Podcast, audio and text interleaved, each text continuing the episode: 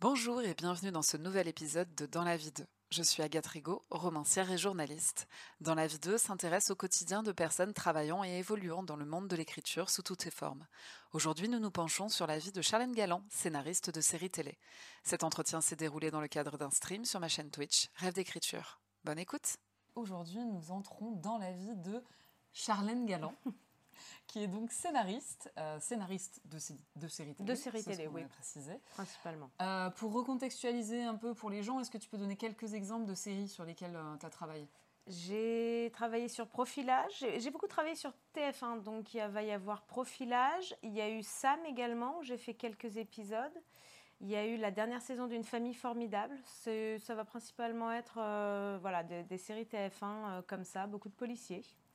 D'ailleurs, si vous êtes friand de séries françaises sur TF1, euh, tu as fait un peu France TV aussi, je crois J'ai fait un peu français moins. Euh, le dernier épisode euh, que j'ai coécrit, c'est HPI. C'est un épisode de HPI sur la saison 1. Eh ben voilà. Alors n'hésitez pas à donner des exemples de séries télé que vous vous appréciez. Charlène vous dira peut-être si elle a travaillé dessus ou si elle connaît sûrement les scénaristes qui ont travaillé dessus. On va démarrer direct par les hostilités, comme j'ai fait avec Cristal. Ah ouais, comme direct, ok. Tu as quel âge? Oh Ah ouais Et même réaction, hein, c'est incroyable. Hein. Alors, depuis 20 jours, j'ai 33 ans. Ah ah, mais comme Cristal. Eh ben écoute, ça voilà. doit être ainsi. Non, parce qu'elle nous a dit l'âge du Christ, tout ça. Elle nous a sorti tout un truc vrai. la dernière fois. C'est vrai. Bah alors, cette année. Je vais en rajouter. Je suis née un 15 août à Lourdes, donc comme ça, on reste dans la thématique du Christ. Hein, on est pas mal. comme ça, on est nickel. Bon, bah tu vois, comme ça, on démarre par les plus fortes hostilités et ensuite on peut. Ça peut que mieux se passer. Exactement. Très bien, je comprends l'idée. Fais gaffe, j'en ai d'autres hein, en réserve. oui, alors pour ceux qui n'auraient pas, euh, me suivent pas sur Instagram, hein, on a fait une petite vidéo où je me suis pris une balle de nerf. Voilà, c'est très agréable. C'est l'opportunité. Oui, ah bah, ça se voyait sur ton visage. Là, t'as vu une cible et tu t'es dit, je vais la prendre. C'est passé, là, je. Voilà. J'ai pas pu m'en empêcher. Euh, du coup, si vous avez des questions, donc moi je, vais y aller avec euh, les petites questions que j'ai préparées pour Charlène, où elle, est, elle a bien la trouille, mais euh, tout va bien se passer. Si vous avez des questions à poser, eh bien n'hésitez pas à les poser directement dans le chat et on interrompra ou on finira ce qu'on est en train de dire pour ensuite regarder la question et y répondre, évidemment. moi, j'avais posté en story d'Instagram un petit sondage, enfin voilà les petits onglets questions, si vous avez des questions à poser, donc j'en ai eu quelques-unes qui me sont arrivées. Euh, donc on les posera aussi en cours de route. Et puis euh, voilà, on sera pas mal. Alors n'hésitez pas aussi à nous signaler hein, pour les questions techniques au niveau du son, etc. Normalement, ça a l'air de fonctionner. Hein. Si je fais ça, euh, ça, ça s'entend bien. Oui, je pense. ça se trouve, ça sort pas du tout du, du micro-cravate, tu sais, rien à voir. si, normalement, c'est bon. donc, moi, première question que je voulais te poser, c'est qu'est-ce qui t'a donné envie d'être scénariste? Euh, bah alors, j'avais 15 ans. Et en fait, je regardais des séries comme euh, Buffy, comme Angel, comme euh, tout ce qui passait à ce moment-là, notamment sur la trilogie du samedi ah, à trilogie du samedi soir, quoi. Qui connaît la trilogie du samedi soir ça. Bah, Ceux qui ont 33 ans. Du coup, on était en plein dedans. Eh. Et, et, en fait, j'ai réalisé un jour qu'il y avait des vrais gens qui écrivaient. En fait, c'était vraiment, il y avait des gens qui vivaient du métier de scénariste et que c'était un vrai métier qui était possible, en fait, de, de, de faire. Mm. Et je me suis dit, pourquoi pas moi? Et ma mère m'a dit trouve un travail d'abord. Un vrai travail, euh, mm. du genre avec euh, des horaires euh, et puis surtout un salaire en fait au, bout.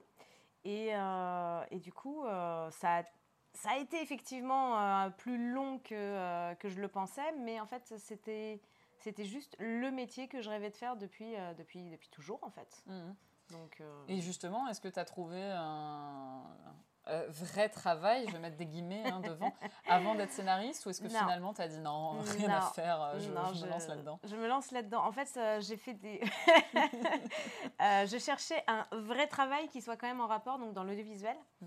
Et j'ai fait une formation en montage. Donc tout ce ah qui est, une fois que le tournage est fini, qu'on a, qu'on a les images, vraiment monter le film mmh. pour, pour faire le produit final. Et, euh, et, en fait, euh, être monteur, c'est beaucoup être. Euh, c'est une forme d'écriture, mais c'est beaucoup de travail dans, dans une pièce avec le réalisateur sur un seul projet, et revoir encore et encore et encore. Et ça convenait pas à ce que vraiment je cherchais. Mmh. Toi, c'était l'écriture vraiment. C'était vraiment l'écriture de l'histoire même, quoi. Mmh. Et du coup, j'ai renoncé au vrai travail euh, pour aller vers l'écriture vraiment. Alors, Hachimé nous signale que l'audio et la vidéo sont nickel. Merci, euh, de la précision. Euh, et alors, du coup, oui, toi, c'était l'écriture qui t'intéressait. Mais est-ce que tu écrivais avant ça? Est-ce que tu as des histoires qui sont commencées? Euh, Comment? J'écrivais avant ça. Je pense que je ne veux pas lire ce que j'écrivais avant ça. qui le veut C'est ça. Mais euh, non, j'écrivais. J'ai toujours écrit. En fait, je racontais des histoires à mes peluches. J'allais dans les bois et je racontais des histoires. toujours les peluches, les premiers. mais toujours, en fait, j'ai toujours écrit sous des formes. Euh, j'ai fait de la poésie, j'ai fait des nouvelles, j'ai fait voilà. Et à partir du moment où j'ai découvert que ça pouvait exister, le métier de scénariste, j'ai essayé d'écrire suivant les normes des séries. Mm. c'est un raté. Hein. Euh, les, celles du début, en fait, je ne connaissais pas les règles, donc je faisais de l'à peu près. Tiens, Buffy, ça ressemble à ça, on fait comme ça. Mais, euh, mais ouais, non, toujours écrire, créer des histoires, en fait, j'ai toujours fait ça. Ok, donc à partir de là, euh, comment t'as fait?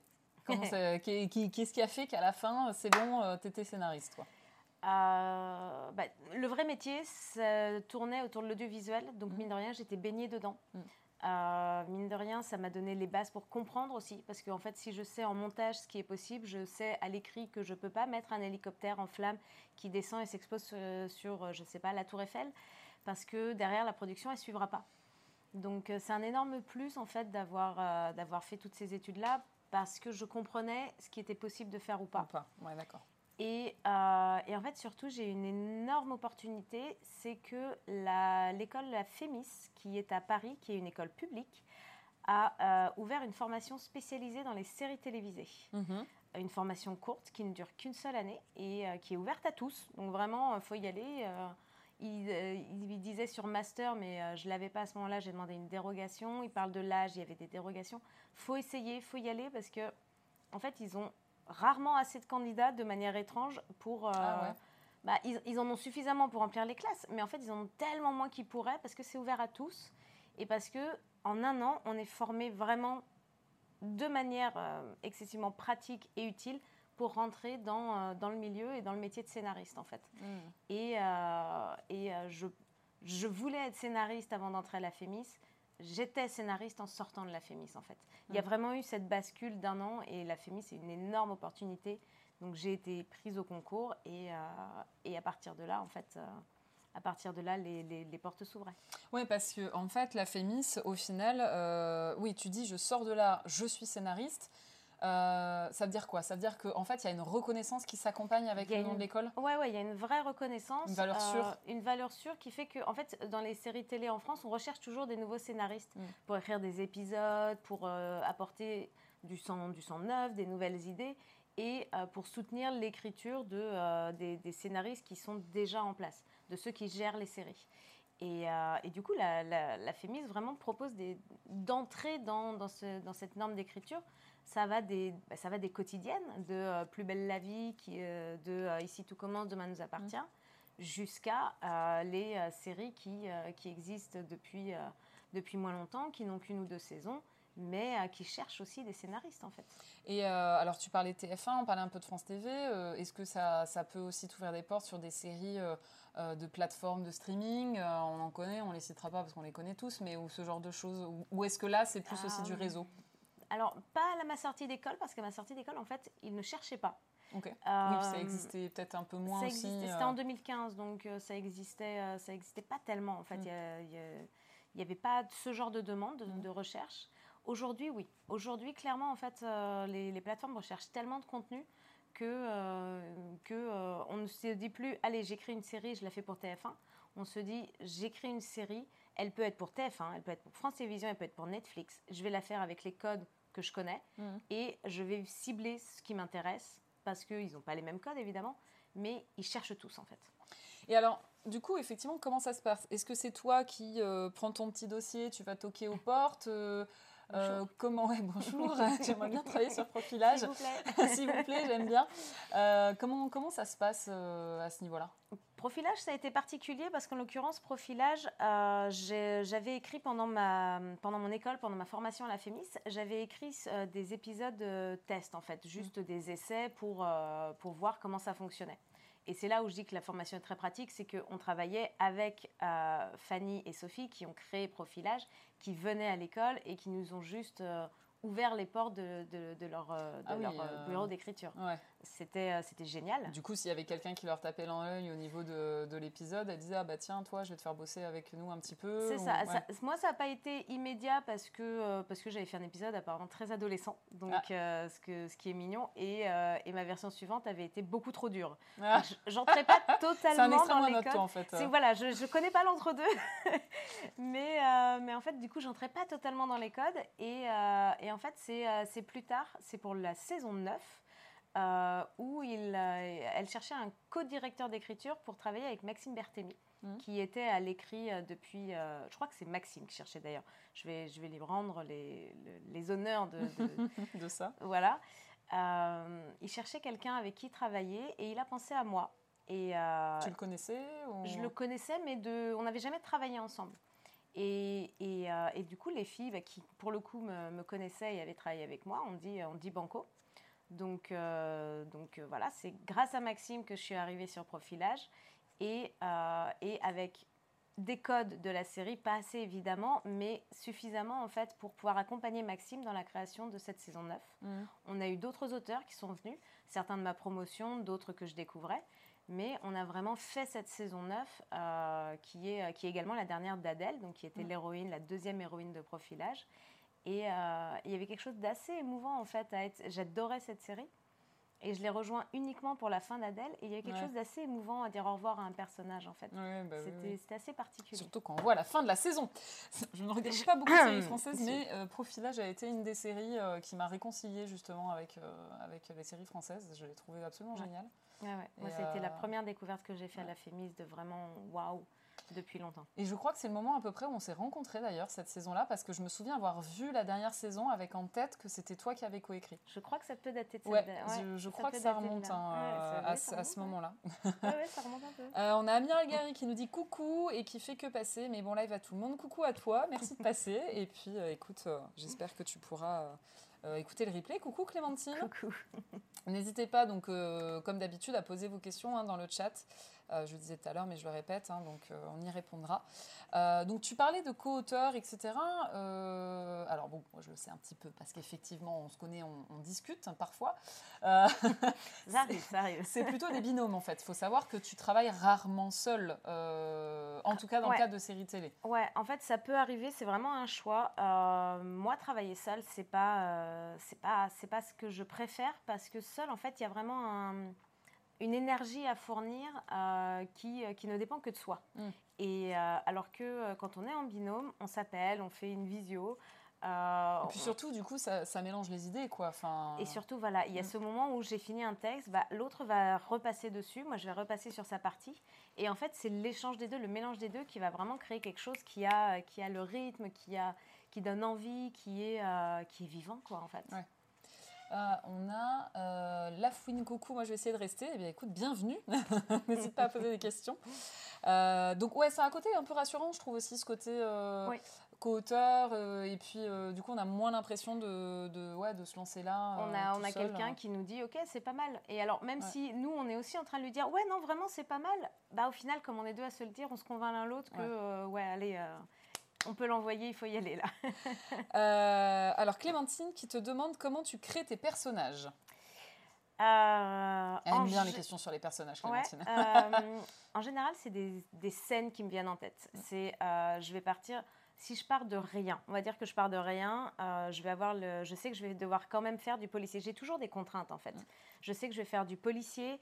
Je sais que ça va sur TF1, donc il y a beaucoup de règles que je dois respecter. Euh, je sais que ça va être plutôt familial parce que ça va être euh, à un horaire où je ne peux pas en fait avoir des trucs trop durs. Donc j'ai déjà beaucoup de contraintes et je pars rarement de allez vraiment c'est une feuille blanche, euh, je peux y aller. Mm. pour les personnages, je vais partir de ok, je veux du policier, je veux que mon premier épisode se passe soit un braquage de banque.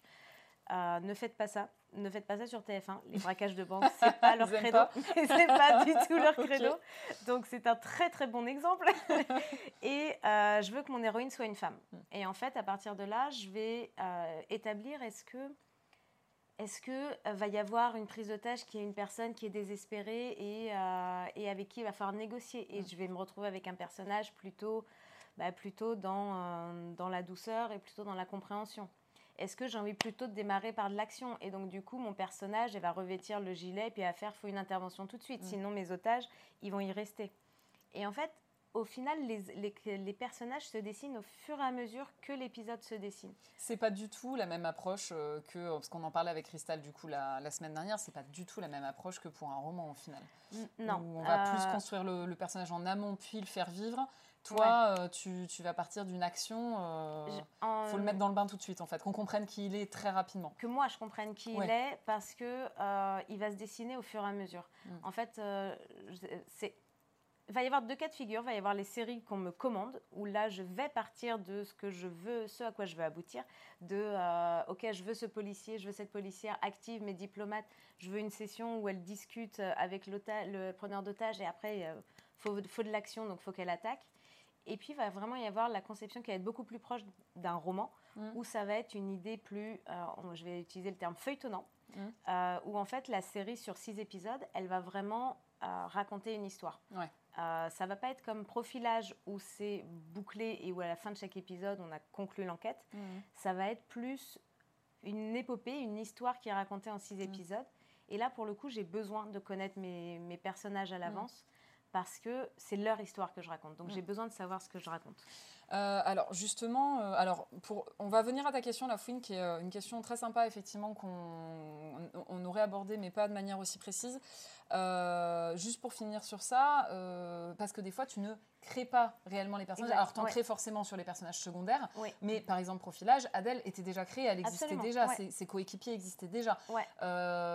comment ça se passe, d'ailleurs, de devoir prendre un train en marche euh, parce que des fois, tu écris juste, ah bah, tu disais HPI, tu as juste écrit un épisode de la saison. Euh, j'imagine que du coup, c'est fréquent, qu'il y a des scénaristes qui n'interviennent que sur un seul épisode et tout. Euh, comment ça se passe pour justement rester cohérent avec le reste? Déjà, il y a des, scénaristes. Et déjà, il y a des scénaristes en fait qui gèrent la saison. Donc, typiquement sur HPI, j'ai écrit mon épisode avec Julien Scooter, mmh. qui est un de mes co-auteurs préférés, et que j'ai rencontré à la FEMIS. Donc, on était dans la même promotion. Et en fait, on est arrivé sur la série, on connaissait ce que la, scénariste Alice a pu nous dire. Mhm. Euh, et, euh, et, en fait, on a pu, de cette manière-là, intégrer le monde. Mais en fait, notre premier travail, c'est pas tellement de, faire un épisode d'HPI, c'est de trouver le polar. C'est de trouver vraiment l'histoire policière forte que, euh, que l'on va dérouler. L'énigme à résoudre, quoi. L'énigme mm. à résoudre, la façon dont elle va être résolue et en quoi c'est fort, en quoi c'est humain, en quoi, quand on va regarder l'épisode, on va se dire ouais, je sais pas ce que j'aurais fait à la place de, du coupable, et, et, en même temps, je le comprends. Ouais, créer de l'empathie en fait. Vraiment, sur, euh, ce, sur, euh, sur HPI, c'est vraiment cette notion d'empathie qui, qui, doit avoir lieu pour le, pour le coupable, où on se dit, ouais, je, je l'aurais peut-être tué aussi en fait, euh, mm. d'arriver à ça chez le spectateur. C'est chaud quand même hein, à provoquer. Ce qui n'est pas facile, et, et, et en fait, c'est vraiment difficile parce que il faut pas tourner en rond et avoir toujours les mêmes motifs il a tué mon fils, donc je l'ai tué. Oui, évidemment, on comprend. Et, euh, et en même temps, c'est vu et revu. Et en même temps, ça peut être tellement émouvant suivant l'histoire qu'on raconte. Mhm. Mais on ne peut pas faire ça sur huit épisodes. Donc, euh, donc typiquement, là, l'intégration des personnages d'HPI qui était bah, très fort et qui, qui vraiment déroule l'histoire, elle est venue qu'après. Une fois mhm. qu'on a fait valider euh, l'histoire qu'on voulait raconter sur notre victime, sur notre coupable. Alors, bah, justement, introduction de la question de la fouine qui correspond vachement.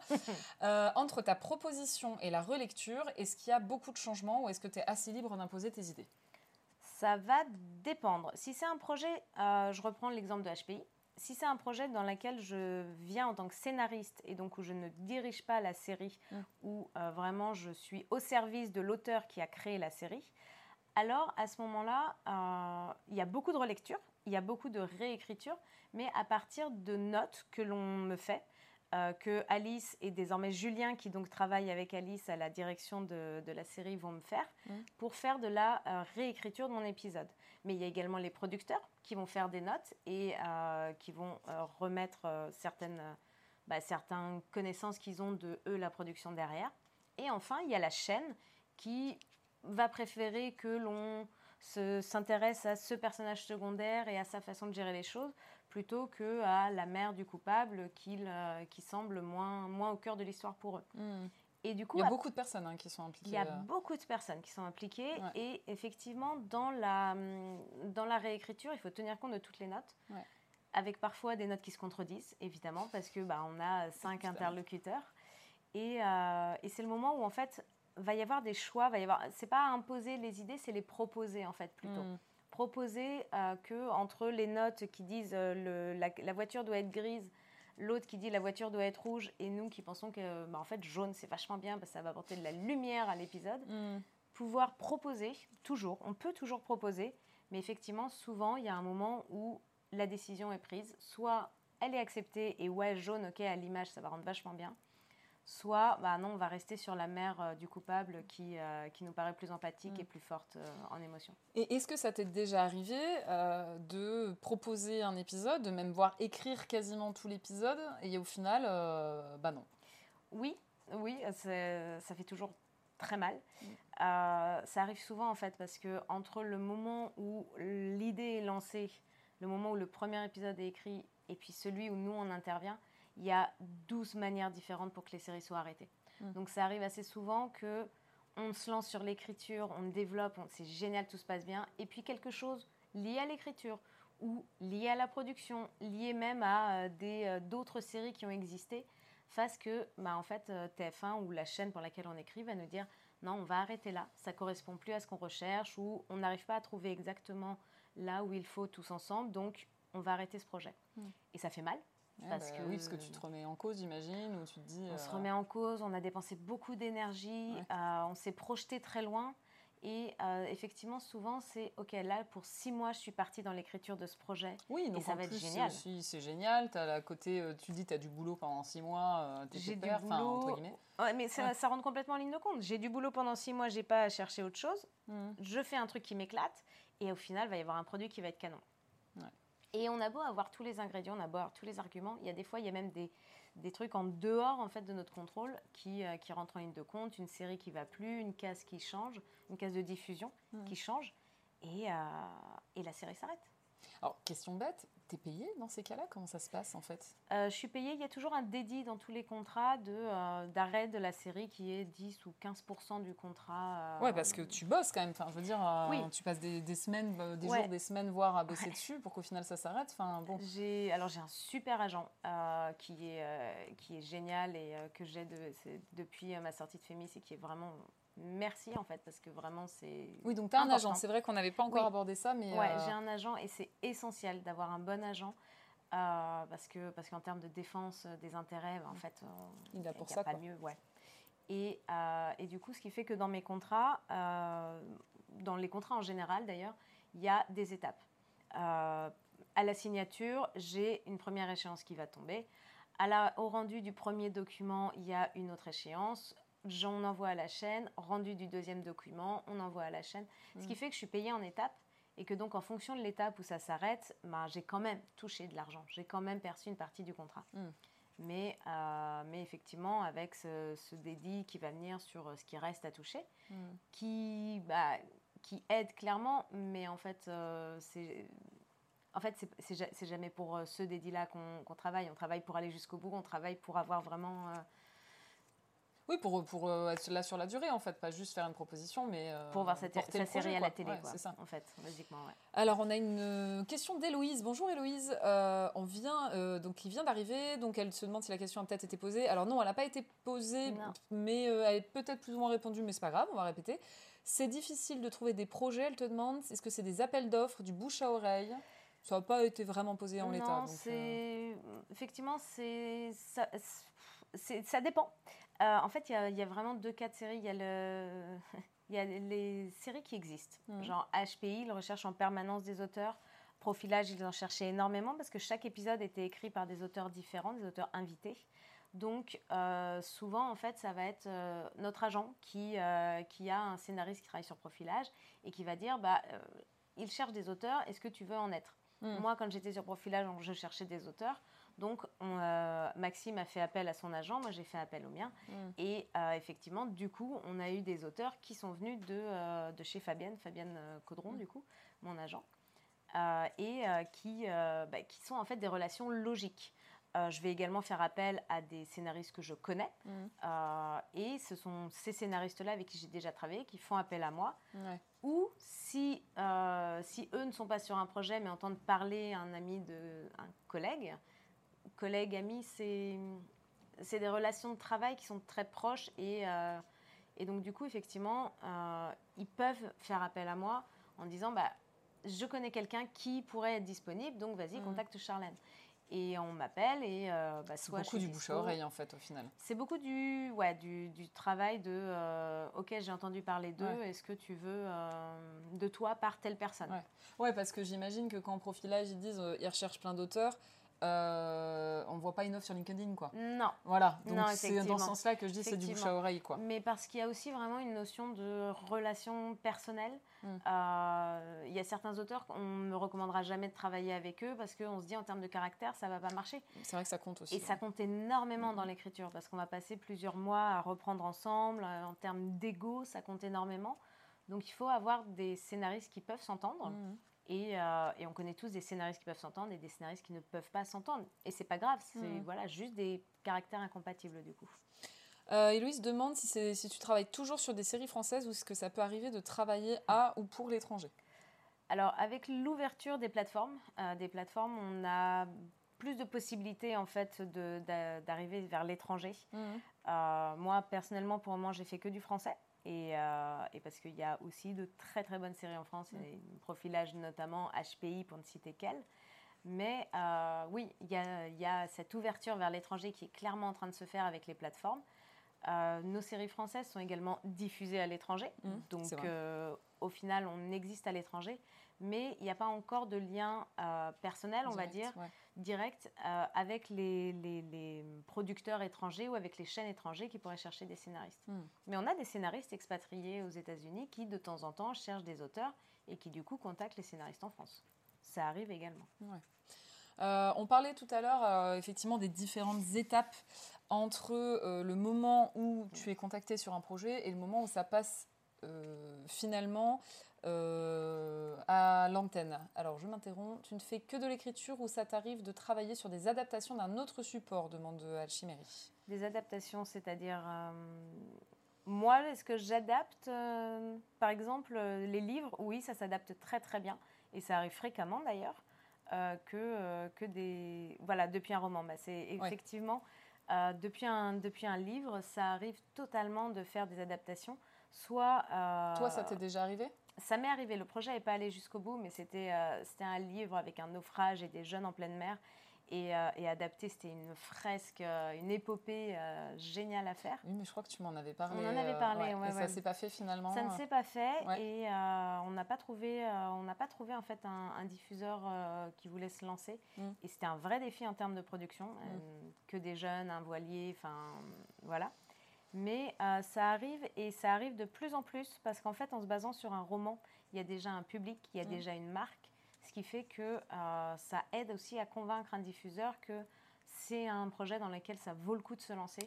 Parce que derrière, il y a déjà un certain public, une certaine communauté qui va pouvoir euh, bah, faire euh, promouvoir en fait euh, mm. le projet. Oui, parce que là, tu nous parlais effectivement que tu avais travaillé euh, bah, sur pas mal de séries où tu intervenais sur une saison, mm. tu intervenais sur un épisode précis. Est-ce que tu as déjà créé une série de A à Z qui a été portée à l'écran ensuite? Non, pas qui a été portée à l'écran. J'en ai créé, ne serait-ce que dans le cadre de la FEMIS. En fait, l'exercice de fin de FEMIS, c'est vraiment de créer son, son, sa propre série mm. pour la proposer à des producteurs. Et donc cette série, elle a été développée, euh, on, est allé, on est allé assez loin, mais à un moment, euh, il y a cet arrêt de... en fait, il y a énormément de séries qui existent et qui sont créées, et au final, il y en a très peu qui arrivent à l'écran. Mm. Donc du coup, non, moi, j'ai pas encore eu ça. Euh, j'ai des, des, copains, j'ai d'autres scénaristes qui l'ont fait. et et en fait, euh, c'est peut-être la prochaine étape, vraiment. Euh. Mais ça t'est déjà arrivé, euh, par exemple, aussi d'être sollicité dès le début du projet et donc du coup d'avoir toute la construction de la série, pas juste, je mets des gros guillemets, hein, pas juste l'épisode à intervenir. et finalement, ça s'est pas fait? Oui, oui. Actuellement, là, j'en ai, j'ai plusieurs séries qui sont à ce stade de. de j'en ai qui sont en lecture, j'en ai où je dois envoyer la dernière version pour qu'on l'envoie à la chaîne après. Euh, il y en a qui ont déjà été annoncés par les chaînes et c'est toi qui es à l'origine là euh? Non. Non? Non, euh, non, non, Donc il faudra attendre encore. Il va falloir encore attendre un peu, c'est en lecture. Euh, et il y en a eu à l'inverse où tu as pu être sollicité au début et puis finalement ça s'est pas fait, euh, ils ont changé de scénariste en cours de route. Il y en a eu notamment sur une plateforme. C'est pas qu'ils ont changé de scénariste, c'est que ça a été réécrit, réécrit et, euh, et on y croyait vraiment. Et celle-là, ça a été compliqué parce que c'était un super travail d'équipe. On était quatre scénaristes et il y avait beaucoup d'investissement dedans. Et c'était assez tôt en plus après ma sortie de l'école, donc ouais, du coup, forcément... ça n'a pas été facile celle-là. Les arrêts, c'est jamais facile parce qu'on met beaucoup d'énergie. Donc quand c'est personnel, quand c'est pas juste un épisode, et, mais quand c'est personnel et que vraiment on s'investit dès le début, ça fait encore un, ça fait encore, un arrêt différent en émotion. Alors Héloïse demande si ça t'est arrivé de travailler pour une série qui ne te plaisait pas ou d'être déçu par la suite à la sortie de l'épisode encore, non, pas encore. Après, euh, je sais qu'il y a des scénaristes à qui ça arrive et qui même changent de nom du coup euh, euh, et, écrivent sous un autre nom. Donc c'est un autre nom qui est donné ah, au générique. Sous pseudo, ouais, d'accord. Sous pseudo. Ils pas. Voilà, pas encore. Et je pense que je pense que moi il y a quelque chose. Enfin, je ne me vois pas en fait écrire sous pseudo. Euh, ok, ça peut être euh, raté, ça peut être moins bien que ce que j'aurais espéré, mais ça reste, euh, ça existe et, et ça apporte quelque chose en fait, que ce soit à moi ou aux gens qui le regardent, ça existe. Ça reste un accomplissement que tu as fait. Ouais. Alors, je le dis maintenant parce que je n'ai pas été confrontée à la situation, mais j'espère que jamais j'utiliserai de pseudo en fait. Jamais j'en viendrai à mm. utiliser un pseudo parce que ce serait vraiment un gros sentiment d'échec, je pense, euh, d'arriver Ah ouais, pour toi, tu vois le pseudo comme un échec euh euh, Pas Pour moi, personnellement, si j'en arrivais au pseudo, c'est que j'assumerais pas en fait et que, et que du coup, j'aurais vraiment le sentiment d'avoir raté l'épisode. Ouais. Mais, mais après, ça peut être pour plein de raisons qu'on met un pseudo et, et, pour le coup, je parle vraiment dans ma situation à moi. Alors, je vais prendre les, les questions qui m'ont été envoyées sur Instagram switcher un petit peu. Alors, euh, j'ai euh, trois questions de Jeanne. Euh, il y en a une. par quoi on va commencer? On va commencer par celle-là. Est-ce que travailler ailleurs que chez toi t'aide pour trouver l'inspiration? Ouais.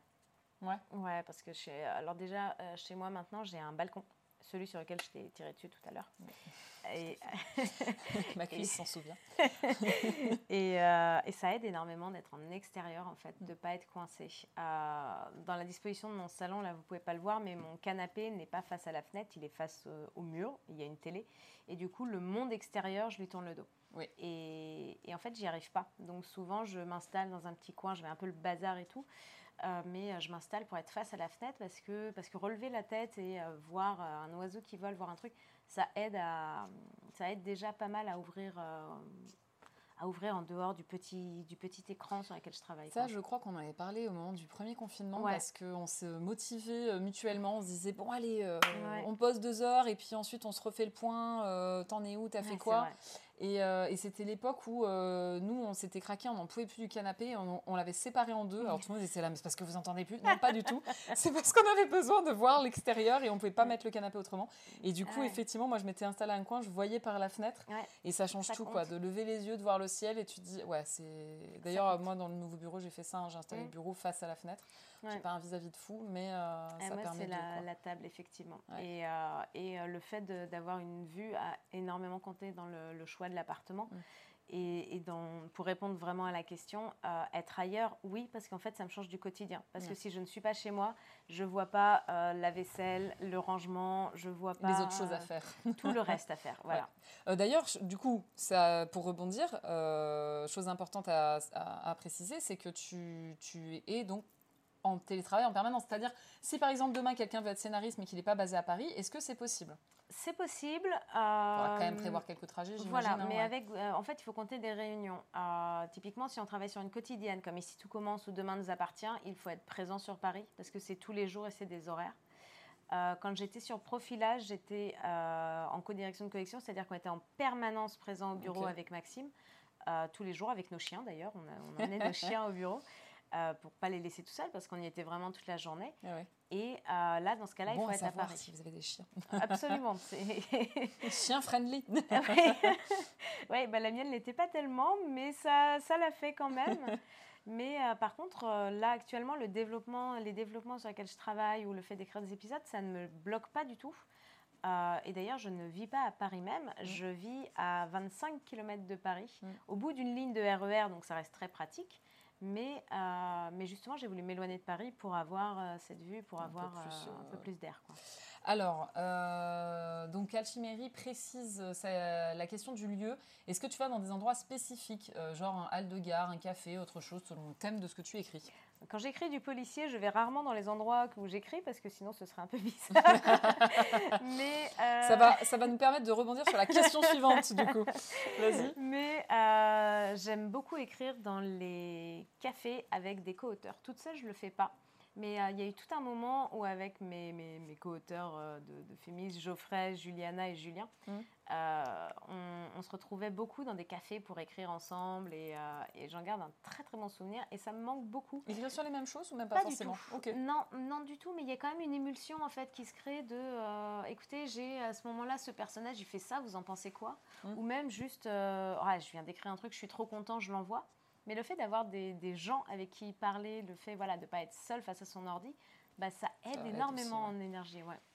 Euh, alors justement, ça permet de rebondir sur la question suivante de Jeanne, qui a vu euh, la petite story où tu me tires lâchement dessus. lâchement. Et du coup, euh, Jeanne posé comme question, est-ce que tu es fichée à cause de tes recherches Internet?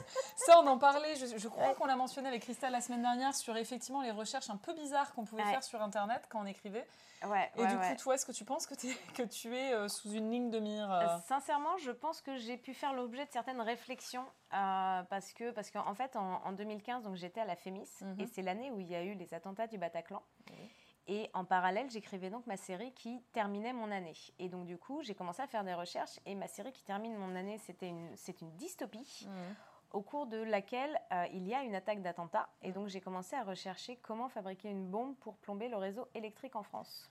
Ce qui n'était peut-être pas la meilleure année pour le faire, ce, genre de recherche, effectivement. Du tout. Voilà. Et, c'est vrai que faire. T'as jamais eu d'appel ou de... parce que pour le coup cette année-là, ça aurait pu se comprendre. Ça, ça aurait pu, ah, mais complètement. Et je pense qu'effectivement, euh, ce genre de recherches sont euh, typiquement euh, notées et mis, mis sous questionnement en fait. Bah parce que parce que bah, c'est très spécifique en fait. Comment fabriquer une bombe, voilà. Pour pour plomber le réseau électrique en, plus. France. Donc voilà. donc vraiment c'est ciblé. J'ai une idée précisé à je pense que là, euh, tu étais, encore mieux. Quoi. Ouais, ouais, donc euh, voilà, c'est vrai qu'on fait ce genre de recherche. On recherche euh, comment se débarrasser de corps. Hein. J'ai plein de techniques pour ça. on ne dira pas ici. non, mais, mais effectivement, c'est des recherches où, surtout dans le policier, en fait, on se retrouve souvent à chercher des trucs bizarres parce que, parce que bah, on a besoin des réponses, en fait. Et d'ailleurs, la série française, euh, c'est très policier. Euh, on voyait bah, Profilage, HPI, au final, euh, c'est aussi une série policière. là, je voyais Vise le cœur qui va sortir, c'est aussi policier. J'en oublie, mais c'est principalement ça. Qu'est-ce que. Parce que c'est la formule qui marche, du coup, on tente pas autre chose ou c'est quoi?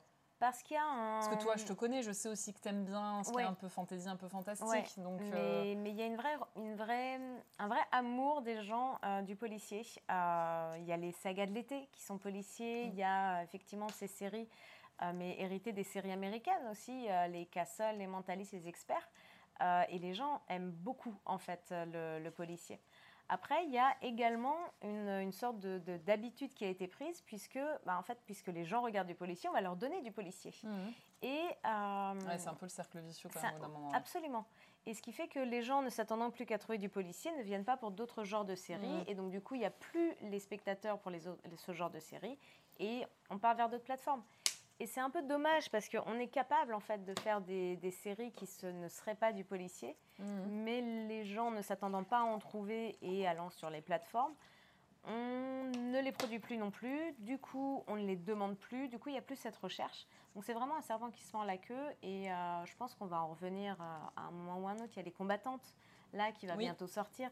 Il y a quand même des projets qui existent et qui, je pense, petit à petit, vont se faire une place, en tout cas. Euh, oui, puis il y a quand même des séries qui commencent, des séries ou même euh, des films qui commencent un peu à bouger les codes sur ça. Oui, absolument. Qui peut laisser euh, supposer qu'il y a une ouverture qui pourrait se faire à un moment donné. Il y aura toujours, il y aura toujours du policier, mais, mais sincèrement, moi j'adore le policier aussi et, mm. et j'adore écrire du policier. Donc J'adore le regarder aussi d'ailleurs. Et c'est pas les mêmes types de fils rouges aussi en fait euh, dans la construction de la série? Est-ce que c'est peut-être plus facile de faire intervenir différents types d'auteurs sur une série policière?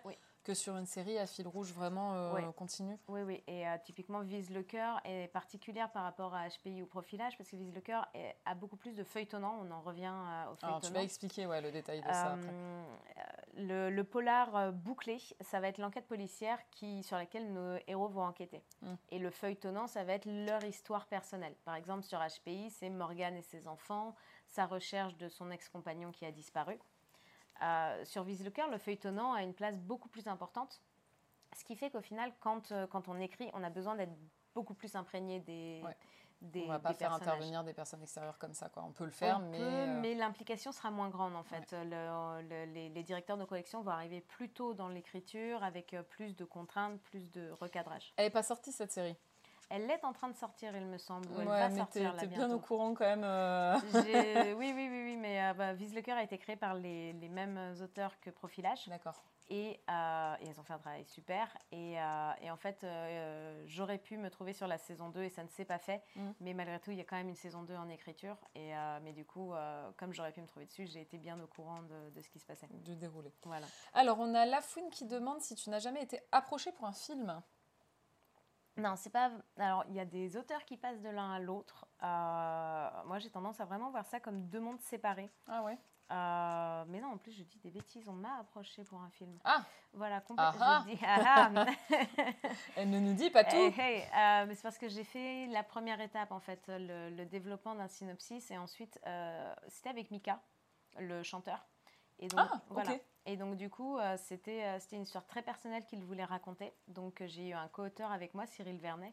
Et on a, on a, on a fait une très jolie histoire, en fait, sur, sur ce qu'il voulait raconter et que lui est en train de reprendre actuellement de son côté. Donc, j'ai été approchée pour un film, mais, mais le projet n'est plus entre mes mains. Il y, a des choses, c'est tellement personnel qu'il faut qu'on les écrive, en fait. Mm. Donc, du coup, je, je n'irai pas jusqu'à l'écriture du dialogué et et, au tournage et à la suite de l'histoire, mais j'y ai un peu participé et c'est vrai que.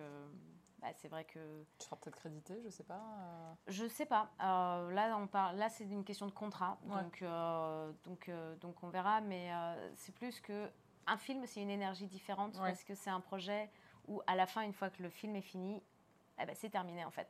Et moi, c'est vrai que ce que j'aime dans les séries, c'est que ça n'est pas censé s'arrêter. Hmm. On est censé pouvoir poursuivre avec ces personnages. On a appris à les aimer on a appris euh, leurs qualités, leurs défauts, et on veut les retrouver. Et, euh, et, on veut continuer à les écrire, en fait. Oui. Et moi, c'est ce que j'aime dans les séries. Hmm. Alors, on va continuer sur les questions reçues sur Instagram. Je crois qu'il manque encore une question de Jeanne. Oui. À quoi ressemble une semaine, une année ou euh, cinq ans type ah dans la vie où on part. alors peut-être que c'était l'un après l'autre, hein, j'en sais ah. rien. tu nous dis une semaine, puis une année, puis cinq ans type dans la vie d'une scénariste. Euh, une semaine, une semaine, ça ressemble à beaucoup de caféine. beaucoup, beaucoup de caféine. Ou de théine, si on n'aime pas le café. Ou de théine, absolument. J'alterne des fois quand il commence à être 16-17 heures, je me dis que je passe au thé. ou même à la tisane. Euh, ça ressemble à euh, se lever avec, avec beaucoup de choses en tête et devoir choisir le projet sur lequel on travaille. Mmh à se mettre devant l'ordi et traîner beaucoup sur Facebook en se disant que vraiment il va falloir euh, à un moment s'y mettre. Et puis tout à coup paniquer en se disant qu'il reste euh, deux heures avant la fin de la journée et que ce serait quand même vachement bien de s'y mettre. Et donc du coup avoir un éclair de ok là il faut que j'écrive et j'écris et j'écris. Euh, une semaine, ça va être un jour comme ça. Ça va être un autre jour où en fait, bah, il restait que deux heures la veille, mais aujourd'hui, il me reste que aujourd'hui parce qu'il faut que j'envoie à 17 heures. Donc, euh, bah, en fait, on, euh, voilà, on se lève, on va pas sur Facebook et on panique et, et, on se dépêche et on regarde sa chienne en lui disant Je vais te sortir, hein, donne-moi deux minutes, mais je te sors dans deux minutes. Un pauvre couca. elle est patiente, elle est très patiente. Et, euh, et avoir le lendemain où en fait on a tellement donné les deux premiers jours que bah, en termes d'énergie on s'effondre mm. et, euh, et, on est devant l'ordi et là on n'avance à rien du tout et on rame et on n'a plus la pression de il fallait l'envoyer à 17h le projet A mais là je suis sur le projet B donc euh, en fait j'ai moins besoin de de, de, de, de là m'y mettre et de me mettre un mm. coup de pression et donc un mercredi qui sert à rien Euh, un jeudi où on se lève à 11h et où on se dit oh là là, ça y est, c'est la panique à nouveau. Et, euh, et un vendredi où on essaie de combler euh, tous, les, tous les retards qu'on a pris dans la semaine et d'envoyer avant la fin de semaine. C'est beaucoup de coups de pression en fait. ça va, le cœur, il tient bien Le cœur tient bien, ouais. ouais, ouais, la caféine aide à réguler le cœur. Je sais pas vers si le, sur le long terme ça va l'aider, mais. Mais en fait, c'est beaucoup de temps mort avec des coups de pression. C'est beaucoup de. C'est vraiment un truc de OK, il faut que je me mette dedans là maintenant. Et donc je bosse et je bosse et je bosse et je bosse. Mais est-ce que c'est ta méthode de travail, entre guillemets, ou est-ce que euh, tu as d'autres amis ou, euh, ah confrères qui travaillent comme ça beaucoup moins névrosés que moi. Euh, ben, Julien en scooter, dont je vous parlais tout à l'heure, euh, il est levé à 7h, 7h30. À 7h45, il travaille. À 12h30, il mange. Il a une c'était le meilleur d'entre nous euh, à la, pendant la formation. Franchement, ça l'est encore aujourd'hui. Euh, et euh, il a une discipline qui est Ça, ça m'impressionne toujours, hein, les disciplines. Hein. Quand je, bosse aussi, de chez moi, bon, tu le sais, hein, parce qu'on en discute aussi. Mais des fois, on se fait des potes de procrastination aussi. Quand, tu, quand, tu, quand, tu, commences à connaître plusieurs personnes qui bossent de chez soi, tu sais qui contacter la journée, qui, qui va te répondre en mode Ah Et quand tu sens qu'il te saute dessus, comme toi tu lui sautes dessus, c'est que là, il est dans le même état que toi. Mais, mais c'est vrai que c'est pas évident. Et puis d'autant plus quand c'est de la création. Quand bien même on en parlait la semaine dernière avec Cristal, je fais une petite aparté dessus, mais euh, de la difficulté de créer quand euh, on ne pouvait pas écrire si on était préoccupé par quelque chose. Euh, alors certes, toi, tu as une des préoccupations qui est enlevée par le côté travail, par le côté financier, parce que bah, tu sais pourquoi tu le fais, tu le fais pas pour rien.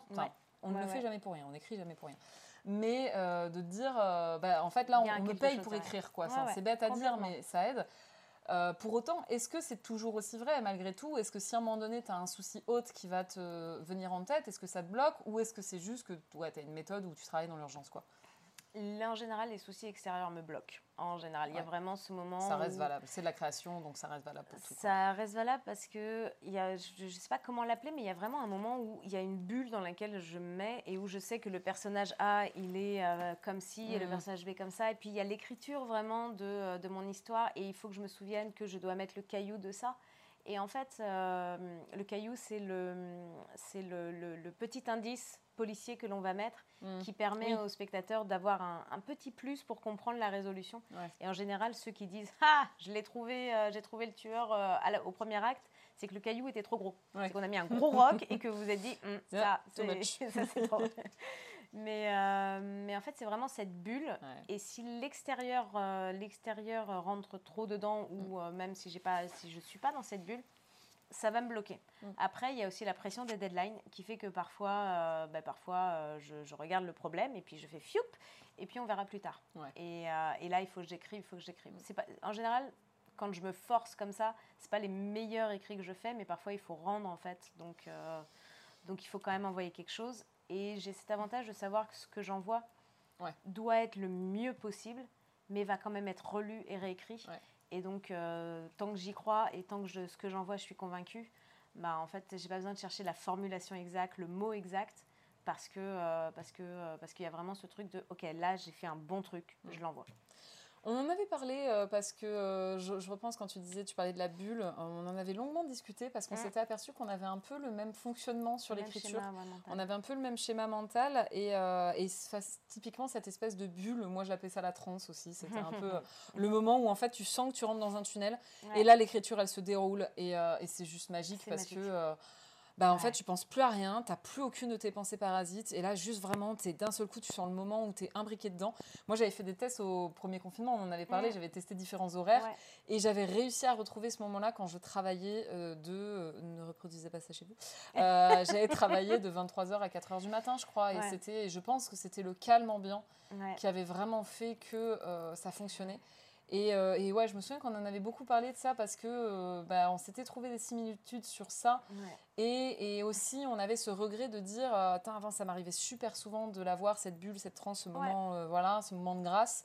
et aujourd'hui euh, du mal à le trouver quoi finalement Aujourd'hui en fait euh, j'arrive plus à le trouver dans mes écritures libres que dans les écritures pour lesquelles j'ai un rendu parce que en même... même approche ouais. Bah en fait il y a cette notion de j'ai des contraintes, j'ai des machins. Je peux plus être dans mon tunnel parce que dans mon tunnel il y a un tuyau à un moment qui me fait eh oui mais attends euh, on t'a dit qu'il fallait que tu mettes tel truc et en fait le, le, tunnel il s'étiole en fait. Le... moi je vois plus ça comme une bulle qu'un tunnel mais il y a trop d'éléments extérieurs qui rentrent en compte, donc j'ai plus de mal à le trouver sur les écritures quand j'ai euh, j'ai une commande, un contrat. Mhm. Par contre, euh, par contre, ça arrive quand même, mais c'est comme toi. C'est toi, c'était 23h à 4h, moi, c'était le week-end. Ne faites pas ça en tant que scénariste. Refusez de travailler le week-end, parce que sinon, vous n'avez plus de week-end. Ou en tout cas, réservez-vous des jours de congé, quoi, même si c'est pas samedi dimanche parce que vous préférez d'autres jours, mais réservez-vous des jours de repos. Quoi. Il vous faut des jours où vous ne travaillez pas. Mais effectivement, le week-end, je sais que je ne vais pas être appelée. Je sais que je ne vais pas recevoir de mails de travail ou autre. Donc, il y a ce moment de. Tu sais que tu es tranquille. Ouais, je suis face juste à mon ordi, à ma vue et à mon chien. Et ouais, ok, je peux dérouler. Quoi. Et on le disait, effectivement, euh, dans le moment d'écriture, moi, souvent, je le conseille de dire euh, ce que je ne fais pas. Surtout, faites ce que je dis, pas ce que je fais. C'est ça qui est génial. C'est euh, couper votre téléphone ou mettez-le mm. en muet, etc. Et c'est effectivement le meilleur moyen. Le problème, c'est qu'effectivement, quand tu es en semaine, euh, quand tu es à ton compte, quand tu bosses sur des trucs, bah, en fait, tu peux tout simplement pas te le permettre parce que tu attends un appel, tu attends un mail, tu attends un truc sur des missions, sur des, des choses précises, euh, sur des contrats, et donc tu te dois de répondre, euh, pas dans la seconde, mais en tout cas, il faut que tu te t'en. Dans les deux heures, il faut répondre. je peux avoir à mon agent, je peux avoir des producteurs qui me proposent des projets. Et puis, ne travaillez pas le week-end aussi, tout simplement parce que, parce que en fait, je suis en couple maintenant. Donc, si tous mes week-ends, je travaille, bah, à un moment, en fait. on se voit plus. Plus. Euh, voilà. Et, donc, euh, je vais redevenir euh, très célibataire très vite. donc, malgré tout, il y a une sorte de discipline qui vient aussi des contraintes. Jamais, en Sinon, en fait, je pouvais travailler jusqu'à 4 heures du matin et me lever à midi et ça posait pas de problème. Ça. Mais, mais en fait, il y a quand même des contraintes extérieures. Il y a effectivement les mails, les, les téléphones, il faut y répondre. Donc cette discipline à avoir malgré tout reste importante. Le partenaire est là pour rappeler non, tu n'as pas à travailler 7 jours sur 7. Et tu dois avoir une vie. tu dois avoir une vie. Je suis là aussi. Profitons. non mais ouais. Euh, alors on a Héloïse qui demande est-ce que c'est difficile d'écrire des dialogues réalistes? Euh, je me souviens d'un épisode où un dialogue m'avait donné l'impression de lire un livre de grande littérature et que dans la vraie vie, jamais quelqu'un ne ferait la phrase avec cette structure. C'est très intéressant comme question. Oui, et c'est très marrant comme question parce que du coup, ce serait intéressant de lire le, le dialogué justement qui a donné ce résultat. Ouais, si tu as le nom de, du, du, truc qui t'a fait cette impression-là, parce que ce serait euh, intéressant. Ouais, parce que euh, en fait. Parce que c'était Charlène qui l'avait écrit. Ah, mince, c'était peut-être moi. non, il y a vraiment un truc où en fait, quand on écrit, on n'est pas censé. D'ailleurs, quand on écrit, on n'est pas censé mettre les, euh, tous, les, tous les N apostrophes, tous les... Personne dit... Euh, je vais, euh, je vais me. Si, bah si, en plus. Mauvais exemple. Je ne, crois, je ne crois pas que qu'il fera beau aujourd'hui. Je crois pas qu'il fera beau aujourd'hui. Je pense qu'il fera moche aussi, même. Je pense qu'il fera moche, même. je, suis même sûre qu'il fait très moche en ce moment. voilà. Et en fait, personne, notamment les négations, euh, voire même l'annonce d'une série. En fait, mm. c'est notamment les négations qui normalement ne sont pas écrites dans les dialogues. Et c'est un réflexe qu'on apprend très vite à apprendre parce qu'ils sont systématiquement effacés. Je ne pense pas qu'il fera beau si euh, le comédien est excellent et enfin est bon. En fait, si c'est un bon comédien, il va faire je pense pas. de lui-même en fait, il va le, switcher parce que parce que lui il le prononce en fait. C'est là où le travail du scénariste s'arrête et laisse la place au travail du comédien. Oui. Euh, maintenant, effectivement, notamment les, jeunes comédiens ou ceux qui bah, ne savent pas en fait s'il faut respecter la volonté du scénariste ou s'ils peuvent prendre la liberté, hmm. ils vont aller au pied de la lettre et ils vont dire je ne pense pas. Et du coup, effectivement, on perd le côté naturel de la conversation. Oui, c'est ça, c'est ce qui prime en fait. C'est que toi, t'écris, mais en fait, c'est pas tant le dialogue qui compte, sauf sur certains euh, moments clés. Mais ce qui compte, euh, c'est toujours, c'est le débat je ne digresse pas, mais, euh, ça me fait penser à ça. c'est le débat des fois qu'on a au théâtre avec euh, des profs de théâtre. Et j'avais eu ce débat il y a euh, pas très longtemps de ça, pas un an ou deux, parce que j'avais repris le théâtre. Et, et en fait, on devait faire des monologues. Et ok. Et le prof avait dit un truc assez intéressant, pour le coup, qui était de dire, en fait, je m'en fous si c'est pas mot à mot. je veux que l'intention qui est derrière reste. Je veux que le fond, vous l'ayez. Je veux que vous ayez compris le message en fait qui, était transmis. Et on en avait discuté avec mon compagnon qui disait, bah, c'est vrai que lui, en conservatoire, il avait eu ce genre de directif et il aimait beaucoup. On était d'accord pour dire que c'était vraiment intéressant parce que bah, ce qui comptait, c'était effectivement le message à faire passer et c'était le fond. Alors, je ne dis pas, il y a certains textes où la forme est aussi très importante, mais c'est intéressant de se dire, en fait, j'ai le droit d'y mettre ma patte, parce qu'on ne va pas forcément oser le faire, j'ai le droit d'y mettre ma patte parce que ce qui compte, c'est qu'on ne perde pas le sens de la chose. Est-ce que tu es d'accord avec ça ou est-ce que ça a nuancé Moi, je pense dans les séries parce que c'est un travail collectif. Parce que euh, moi, je fais un travail, j'écris. Ensuite, le réalisateur, il fait un travail, il reprend. Euh, et euh, parfois il modifie. Et euh, l'acteur arrive enfin et lui aussi, il doit y mettre son travail à lui. Et en fait, les trois travails cumulés font parfois que les cailloux qu'on va mettre, les informations qu'on peut mettre dans un dialogue, s'effacent. D'où le fait que je dise qu'il faut absolument garder le message, il faut garder le fond en fait. Et du coup, avoir saisi le fond aussi. En fait, c'est là où la direction de collection, qui donc est le, le, superviseur général de la saison et le garant en fait de la saison, ou de la série même, euh, est essentiel mm. pour savoir si effectivement quand euh, il va voir euh, la vidéo tourner et que au lieu de dire je ne pense pas qu'il va faire beau aujourd'hui mais que ça va être dit ouais non il va faire moche en fait laisse tomber mm. le, le fond reste parce que je ne pense pas qu'il va faire beau aujourd'hui s'il était dit comme ça c'est peut-être parce que c'était un mot de passe pour mamie Gisèle dans la cuisine mm. qui comprend du coup qu'elle doit empoisonner la personne avec qui je suis en train de parler ouais et en fait du coup ça dénote mais haïtien.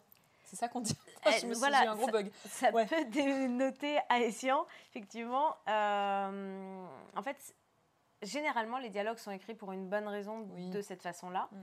Et moi, ça ne me pose pas de problème qu'il soit changé, qu'il y ait un mot qui soit modifié ah, ou autre. C'est pas de changer toute la phrase, évidemment. À un moment donné, euh, il y a aussi, un, comme tu dis, il y a un travail derrière aussi. Hein, il faut le respecter. En fait, il faut que l'acteur le, le, soit à l'aise quand il le dit. S'il est plus à l'aise à dire il va faire moche aujourd'hui que euh, je pense pas qu'il va faire beau, mm pourquoi pas mm. Effectivement, le fond reste. Mais euh, c'est là où bah, ce scénariste, euh, directeur de collection, doit s'assurer qu'il n'y avait pas une bonne raison pour laquelle c'était écrit comme ça. Donc en général, c'est plus simple de conserver la phrase qui a été écrite que de se poser la question à chaque fois. Alors effectivement, je nuance ce que je disais sur euh, le texte de théâtre. L'idée, évidemment, c'était pas de changer complètement la phrase et tous les mots. C'était bah, comme ça, c'était des petits raccourcis de langage, c'était des, des, choses qui, euh, au prononcé, sortaient mieux en fait. C'était ça par euh, contre, voilà, c'est essentiel. Je ne pense pas, plutôt. c'est essentiel. tu vois Théoriquement, on lit les dialogues.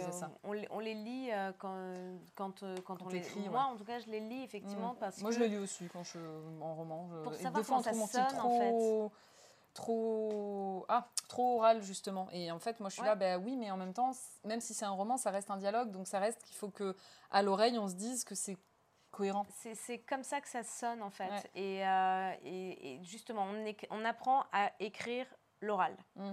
euh, plus qu'à écrire des dialogues, on apprend à écrire l'oral.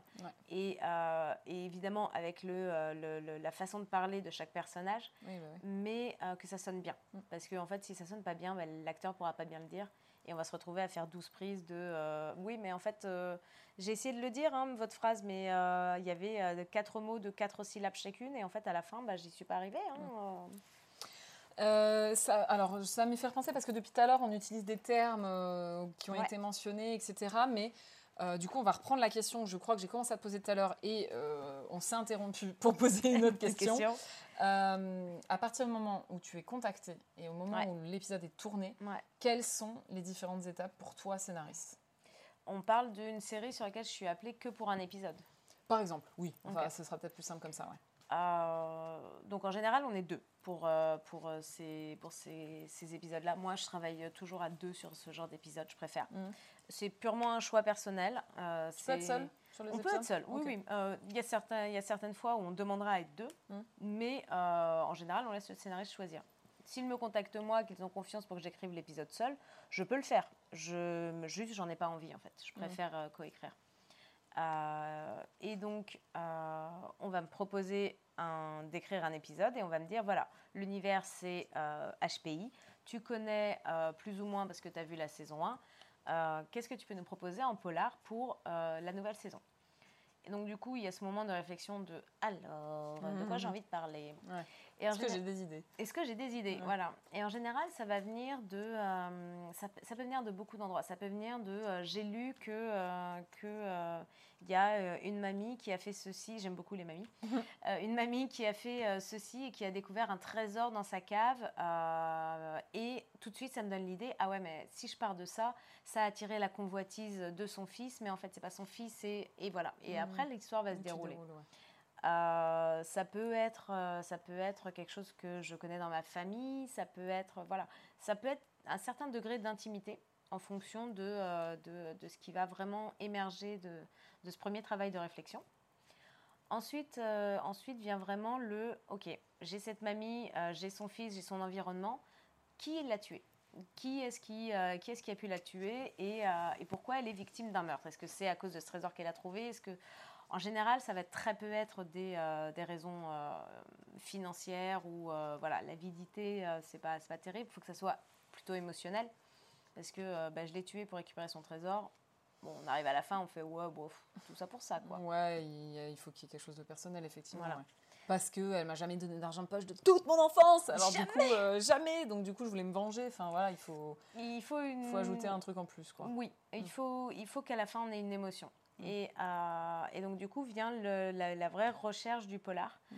euh, qui peut, qui, qui peut vraiment se présenter sous différentes formes. On peut avoir euh, j'adore l'idée d'une scène fouille, fouille au trésor dans un, dans un grenier encombré où il y a des meubles partout.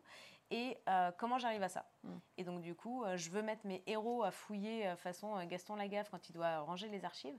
Comment j'arrive à ce moment-là? Et du coup, le reste se construit en parallèle. Moi, je travaille à base de post-it. C'est vrai, tu m'as expliqué ta méthode. Voilà, je suis une petite psychopathe des post-it. Donc, j'ai des post-it de différentes couleurs. Euh, sur laquelle je vais écrire euh, les euh, grands moments de l'épisode, sur laquelle je vais écrire le personnage machin, il va aller fouiller avec sa lampe torche. À ce moment-là, j'aurais besoin qu'il découvre quelque chose, je ne sais pas quoi, mais je le mets parce que ça me fait rebondir dans l'épisode. Et c'est comme ça que l'épisode vraiment va se construire. une fois que je suis arrivée à quelque chose d'assez satisfaisant et qui se tient, qui a de l'émotion, j'en fais, fais une page ou deux. Mhm. que, je vais proposer, euh, que je vais proposer au directeur de collection. Mhm. Donc là, euh, on va partir du principe que ça se passe bien. Euh, voilà. Il trouve l'idée géniale. La mamie, elle est accrocheuse. Il n'y a aucun problème à l'univers que je propose parce que la notion d'univers proposé est très importante. Et là, c'est sous forme de, gros textes en fait. Oui, c'est une nouvelle. C'est d'accord. Tu racontes une histoire quoi. Il n'y a pas de forme particulière à ce moment-là. Non, c'est vraiment une nouvelle. c'est en général Combien de pages, par exemple Deux pages. Ok. Le, premier, le premier texte, il fait ouais, une à deux pages. C'est vraiment euh, le déroulé de, euh, on appelle ça un pitch, mmh. et, euh, et, ça peut même faire moins, mais bon, si on veut vraiment voir l'histoire, c'est vraiment soit le déroulé de l'épisode, soit l'histoire de cette mamie et en quoi c'est émouvant. Donc on va envoyer ce truc-là. Et là, le, directeur de collection donc, nous valide l'univers, nous valide la mamie, nous valide les personnages. Par mm. contre, on a un retour qui change beaucoup de choses, mais on veut que ça soit la mamie qui tue son fils. Ah, bah ça change pas mal les choses parce que c'était notre victime, ça devient le coupable. Donc on repart en réécriture, soit à l'étape d'après parce que le changement n'est pas si énorme que ça, soit euh, avec une nouvelle étape pitch où notre mamie va devenir notre tueuse. Mm. Et, euh, et euh, pareil, avec toutes les envies et toutes les, idées un peu folles que ça peut, que ça peut donner et mm. qu'on réécrit. Une fois que le pitch est validé, c'est-à-dire, OK, la mamie tueuse, c'était la super idée du moment, on part là-dessus, part à la suite, peut y avoir une étape qu'on appelle fil à fil, où c'est en général une étape plus parce qu'on a besoin d'avoir confiance dans le fait que ça va tenir sur, sur 42 minutes ou 52 minutes, 52 mm. en France, 42 aux États-Unis et euh, où on va vraiment faire les grands points. Découverte du corps, euh, exploration euh, du grenier et ainsi de suite. Les grands points, les grands retournements et notamment les, les, indices polars, mm. la façon dont ils arrivent. C'est vraiment une ligne qui va nous dire à ce moment-là, on trouve un indice qui nous oriente sur la mamie. Point. Et à l'étape d'après, les enquêteurs interrogent la mamie. Mm c'est une étape intermédiaire qui n'existe pas forcément, mais qui se développe de plus en plus parce qu'elle permet vraiment d'avoir ce déroulé plus, plus efficacement. Après ça vient le séquencier. Et le séquencier, c'est vraiment la grande étape. C'est le moment où c'est le moment où l'épisode en fait prend sa, prend sa forme. Donc le séquencier, comme son nom l'indique, on va l'écrire par séquence. C'est-à-dire qu'on va avoir euh, maison extérieure jour, euh, arrivée des policiers sur notre scène euh, de meurtre. grenier intérieur jour, le, corps, le corps est là, un pentagramme est dessiné en dessous de lui. Et on a tous les éléments pour le coup qui permettront vraiment décrire l'épisode après en dialogué. Ouais. Donc une fois que ce séquencier, il est lu par la chaîne, il est lu par la production, à chaque étape est lu. Hein. Euh, donc Là, on part toujours du principe que la conclusion, c'est c'est génial, on continue. C'est génial, on continue, totalement. Euh, donc le, séquencier, la chaîne adore, mais pareil, il va y avoir des modifications. On veut plus mettre l'accent sur tel personnage. Mmh. Euh, votre mamie, elle est, elle est mamie gâteau. On voudrait une mamie un peu plus rock. Voilà, ce genre de modification peut intervenir. Voilà. Et, et on arrive donc à l'épisode dialogué. Et là, l'épisode dialogué, il prend vie. En fait, c'est le moment où tout prend vie parce que même si on a mis auparavant euh, la mamie, euh, la mamie s'emporte. Dans le euh, séquencier, tu n'as pas les dialogues du coup.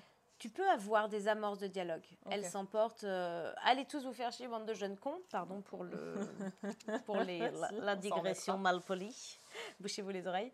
Mais allez tous vous faire voir, bande de petits mal polis. Voilà. Voilà, c'est la version polie.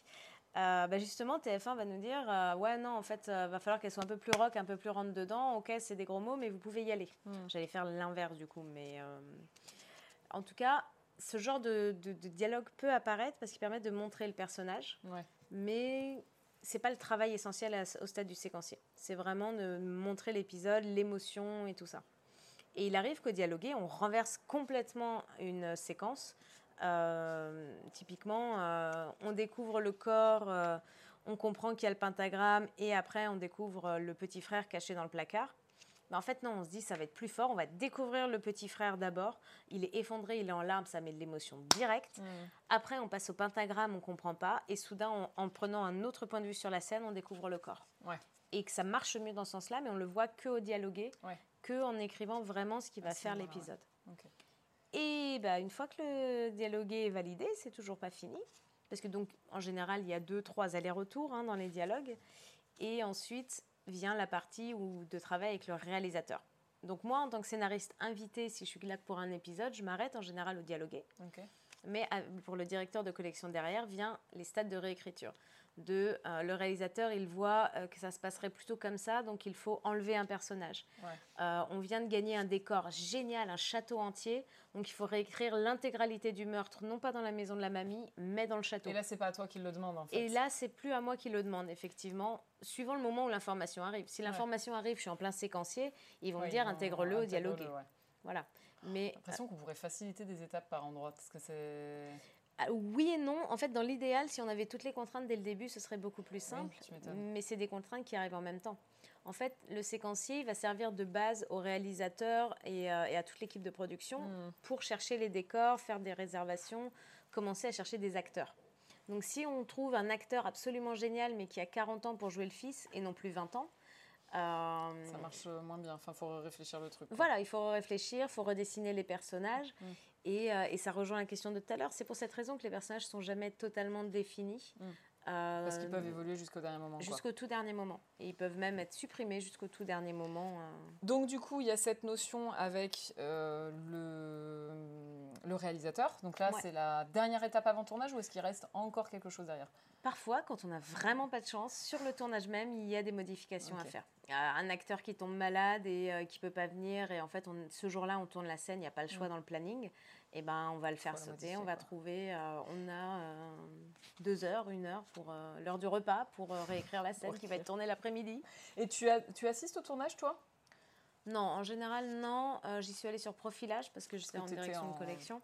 Euh, les directeurs de collection y assistent en général, ils peuvent en fait, mais euh, souvent quand on est en direction de collection, euh, on a le tournage des épisodes 1 et 2, l'écriture des, des, séquenciers des 2 et 3 à mm. superviser avec les auteurs invités, et les reprises des 3 et 4 qui seront peut-être les prochains tournés parce qu'on ne tourne pas dans le bon sens en fait. Donc en fait on n'a pas le temps. Basiquement, la plupart du temps on n'a pas le temps, c'est pour ça que c'est bien quand les directeurs de collection sont deux, ils peuvent se répartir en fait. Alors, on a une question d'Héloïse qui demande, alors tu as un petit peu répondu, comment tu gères les déplacements de décors? Est-ce que les lieux de tournage sont connus avant ou est-ce qu'il y a une adaptation, une réécriture suivant les décors obtenus? Euh, bah, Typiquement, dans HPI, Profilage, toutes les séries qui existent sur plusieurs, euh, plusieurs saisons, les décors existent. Donc, on sait qu'on va avoir le commissariat, on sait qu'on va avoir la maison de Morgane, on sait qu'on va avoir plein de choses comme ça. Qui permettent de, de s'adapter, de proposer des scènes qui ont déjà lieu dans ces lieux-là, parce qu'il faut les réutiliser, en fait, simplement. C'est les lieux emblématiques. Après, effectivement, s'il y a une annulation d'un tournage, je ne sais pas, dans HPI, ils l'ont joué effectivement sur la saison, la destruction du décor de Morgane, sur toute la saison 2. Ah, il y, avait vraiment un truc en fait euh, Non, ah. non, non, justement, mais ça aurait pu en fait. Ça aurait pu, non, parce que les vraies destructions font qu'on ne peut pas utiliser des caméras et que eh c'est en sécurité pour les, acteurs. Mais si réellement la maison de Morgane avait pris un coup euh, dans la vraie vie, il aurait fallu au tout dernier moment bah, inventer que Morgane avait déjà déménagé entre les deux saisons et euh, la sortir et la mettre ailleurs en fait. Et, et, ça peut être des choses qui tombent à n'importe quel moment et malheureusement il faut s'adapter parce que, mm. ouais, on connaît les lieux emblématiques, on ne connaît pas les lieux qu'on va avoir, mais on va par exemple dire j'ai besoin d'un bâtiment abandonné mm. euh, et après on s'adaptera en fonction de si c'est une école, une église, une cabane, euh, un ancien abattoir ou je sais pas quoi. Ouais. Oui, donc euh, conclusion de la question, c'est beaucoup d'adaptation. Beaucoup d'adaptation et de réécriture. Ouais. De réécriture encore et encore et encore. Alors je regardais si on a eu d'autres D'autres questions qui sont arrivées Je crois pas. Alors si, on a eu Jean-Victor qui demande que dit le canard Que dit le canard? Voilà. J'ai très peur de répondre. non, mais quoi euh, Voilà, je pas plus, hein, je. Pas plus? Ah non, je sais On s'arrête là, la blague s'arrête là. Ouais, je suis Merci Jean-Victor. C'est histoire de dire que je cite absolument tous ceux qui écrivent. Hein, vous voyez, vous avez la preuve euh, sous les yeux hein, que envers et contre tout, même quand vraiment ça mérite pas forcément, euh, on le fait. C'est important aussi. C'est important. moi, il y a un truc. Alors, je, je vais regarder quand même dans ma parce que depuis tout à l'heure, hein, nous, on est comme ça en mode On est parti en mode euh, freestyle. je ne sais pas si vous l'avez remarqué, mais je ne suis pas chez moi. Donc, du coup, je n'ai pas mon deuxième écran d'ordinateur sur lequel, avec Cristal, typiquement, j'avais mis mes questions sous les yeux au cas où ça pouvait me servir. Mais je suis talentueuse, je n'ai pas besoin de mes questions sous les yeux. Pas du tout, mais on va quand même aller les voir. on va quand même, non, juste voir si, en tout cas, là, dans la continuité de ce qu'on est en train de faire, j'ai rien oublié ah oui, tu euh, avais écrit que tu allais m'attaquer directement. Ah ouais, non, non, mais moi, j'ai, alors, moi j'ai une manière d'écrire, c'est, peut-être un peu réflexe animatrice, mais, euh, ah ouais, non, je, mais me, note certaines euh, bêtises, des mots-clés à la con, et pour, ouais, la meuf est tellement très drôle qu'elle a besoin de se noter ses blagues quand même. Ah non, hein, mais y a, y a, je, note que les hostilités étaient prévues. Oui, quoi. les hostilités tu avais prévu de m'attaquer. Ça m'a fait beaucoup rire avec Christelle la dernière fois, parce que je ne sais plus pourquoi je lui ai demandé son âge, mais en fait, elle m'a regardé en mode ah ouais, cash ah quoi. Et euh, du coup, ça m'a fait rire. Je me suis dit que ce serait une marque de fabrique euh, de d'attaquer comme ça de mes épisodes. Euh, est-ce que c'est dur tout ça? On t'a demandé Non, je t'ai pas demandé si c'était dur de le devenir, mais finalement, tu as un peu répondu. en vrai, sincèrement, c'est dur. et j'ai eu la chance d'avoir un parcours plus simplifié. Non, je vais me faire engueuler si je dis que j'ai eu de la chance parce que parce qu'on n'arrête pas de me dire ouais, mais t'as bossé quand même pour en arriver là. Oui. Euh, ça a été dur avant. Avant la Fémis, ça a été très dur parce que, euh, parce que ouais, il y avait, euh, il y avait vraiment beaucoup d'obstacles en fait. la Fémis cinéma, écriture et scénario, c'est une formation en 4 ans et je me suis jamais dit que j'allais la tenter en fait. Parce que c'est pas ce que je voulais faire. Je voulais pas écrire des films, je voulais vraiment écrire des séries télé. Et en France, ça n'existait pas. Il y avait le CEA qui propose une formation recoupant les deux, et une très bonne formation d'ailleurs. Euh, et euh, la Fémis est arrivée avec le créneau série TV. Et en fait, euh, j'y ai trouvé une opportunité de, de, vraiment devenir scénariste. Mais avant ça, c'était des, des, tournages dans les environs de Paris, des, des tentatives de contact, beaucoup, beaucoup de galères et beaucoup de temps perdu, des, des secondes, des, boulots, en fait, des boulots alimentaires, parce que parce qu'il me manquait l'opportunité. Et c'est vrai que maintenant que j'ai basculé, je me rends compte que l'opportunité, elle n'est pas forcément donnée à tous. C'est-à-dire qu'il y a de la part de tout le monde cette volonté de dire prenons des jeunes scénaristes, essayons et tout ça, mais malgré tout, avec, il faut qu'ils soient déjà formés, il faut qu'ils connaissent les codes des séries. Et du coup, en fait, c'est compliqué d'ouvrir la porte. Et, euh, et j'ai beau essayer, en face, c'est pas euh, j'ai beau essayer, je veux dire. Euh, parce que toi, dans ta position, est-ce que tu essayes justement de faire rentrer des gens que tu connais qui euh, écrivent et qui.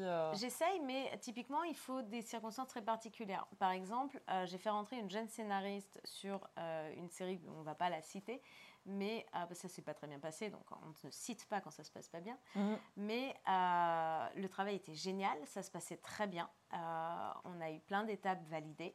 Et il s'est trouvé qu'on en a eu une où on nous a dit hum, là, on n'y est pas, on n'a plus le temps, euh, c'est l'auteur référent qui va reprendre.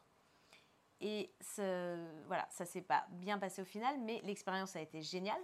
Et euh, moi, j'ai beaucoup aimé travailler avec cette jeune scénariste. Et pour le coup, ça n'a été ni un frein, ni un ralentissement, ni rien. Au contraire, elle avait plein d'idées, elle partait de tous les côtés, c'était top. Et, euh, et en fait, ça a été possible uniquement parce que c'est moi qui étais contactée hmm. et que je n'avais pas besoin de trouver un binôme. C'est moi qui ai dit, mais est-ce que je peux coécrire? Ils m'ont dit, écoute, si nous, on te propose à toi, si tu veux l'écrire seul, c'était l'idée qu'on s'était fait. Maintenant, si tu veux partager, c'est possible, tu peux trouver un co-auteur. Hmm. Et c'est des circonstances très particulières. Ouais, t'as pas ça à chaque fois, quoi. Très rarement, en fait, parce que de plus en plus, euh, on veut travailler avec des auteurs qui se connaissent tous, qu'on connaît tous, et c'est hmm. bien en soi.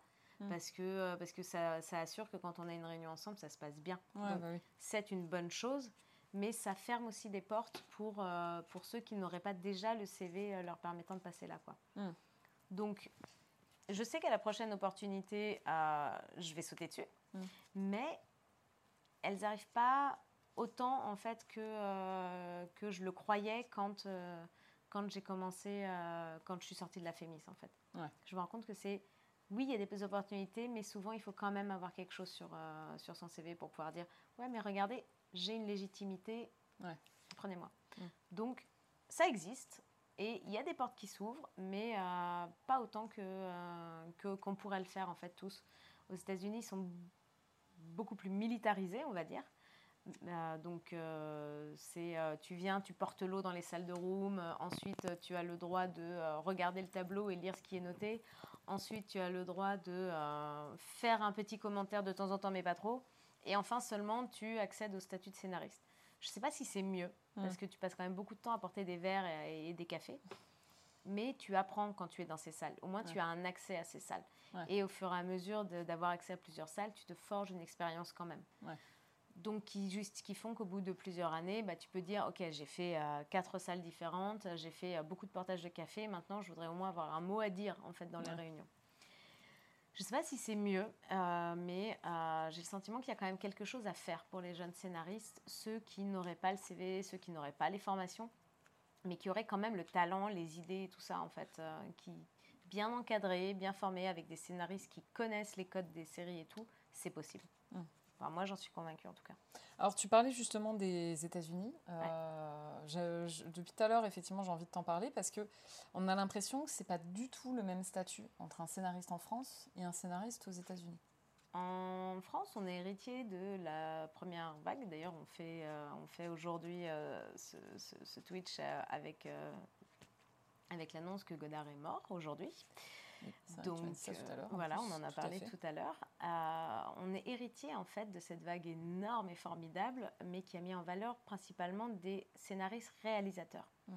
Et on est resté en France sur cette notion de réalisateur euh, comme euh, auteur, comme créateur d'œuvres. Mm. Et du coup, le scénariste a mis beaucoup de temps à, montrer sa, sa, valeur en tant que auteur simple, pas, pas réalisateur, pas, pas sur les tournages, pas en contact avec les acteurs, mais juste sur l'histoire. Mm.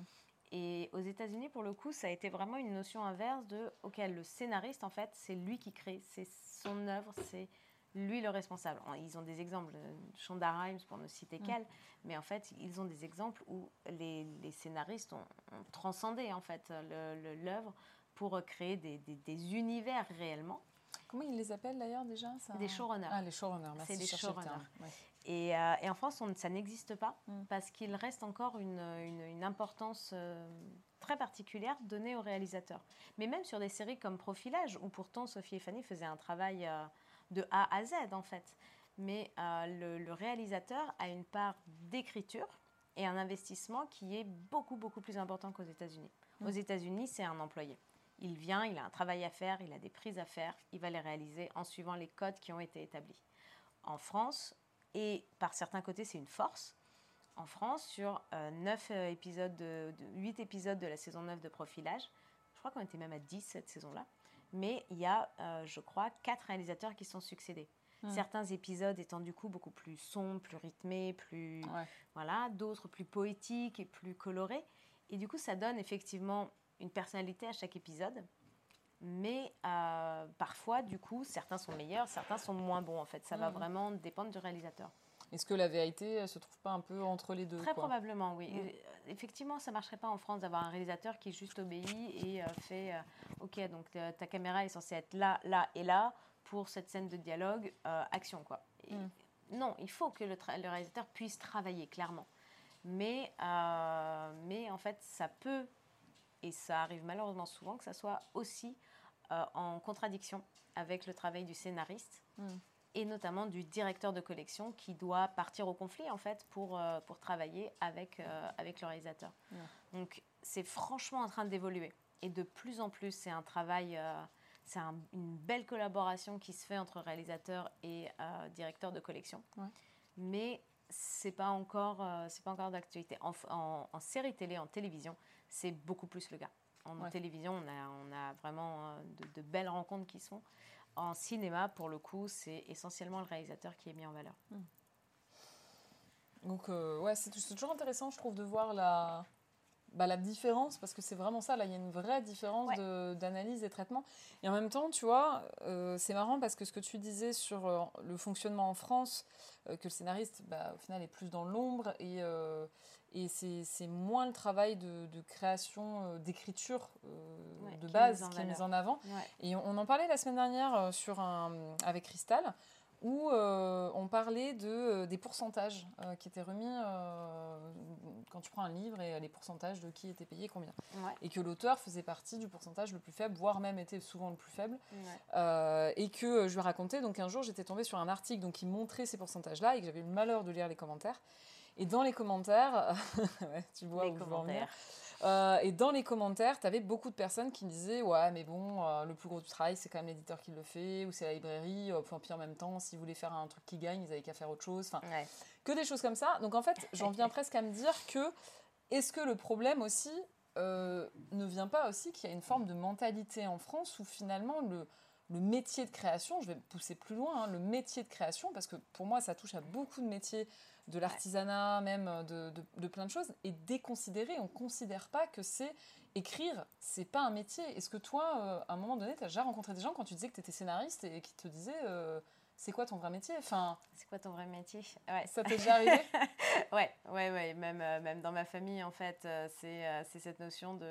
bah, de toute façon, tu passes ta journée en canapé, dans le canapé en pyjama, donc tu travailles. Ce qui n'est peut-être pas entièrement faux. C'est hein, pas entièrement faux, mais ça ne m'empêche pas de passer quelques heures à ah, travailler, en fait. Euh, et, oui, oui, alors je suis. Euh, non, j'aime pas être en pyjama sur mon canapé en plus pour euh, partir dans, le perso, mais ça ne m'empêche pas de travailler effectivement sur mon canapé, d'avoir ma petite tisane, mon chat et, de pouvoir m'interrompre si j'en ai envie, de pas être dans une situation de travail de bureau. Ça, mhm. j'en suis totalement consciente, c'est une énorme chance. Ça n'empêche pas que c'est un vrai travail.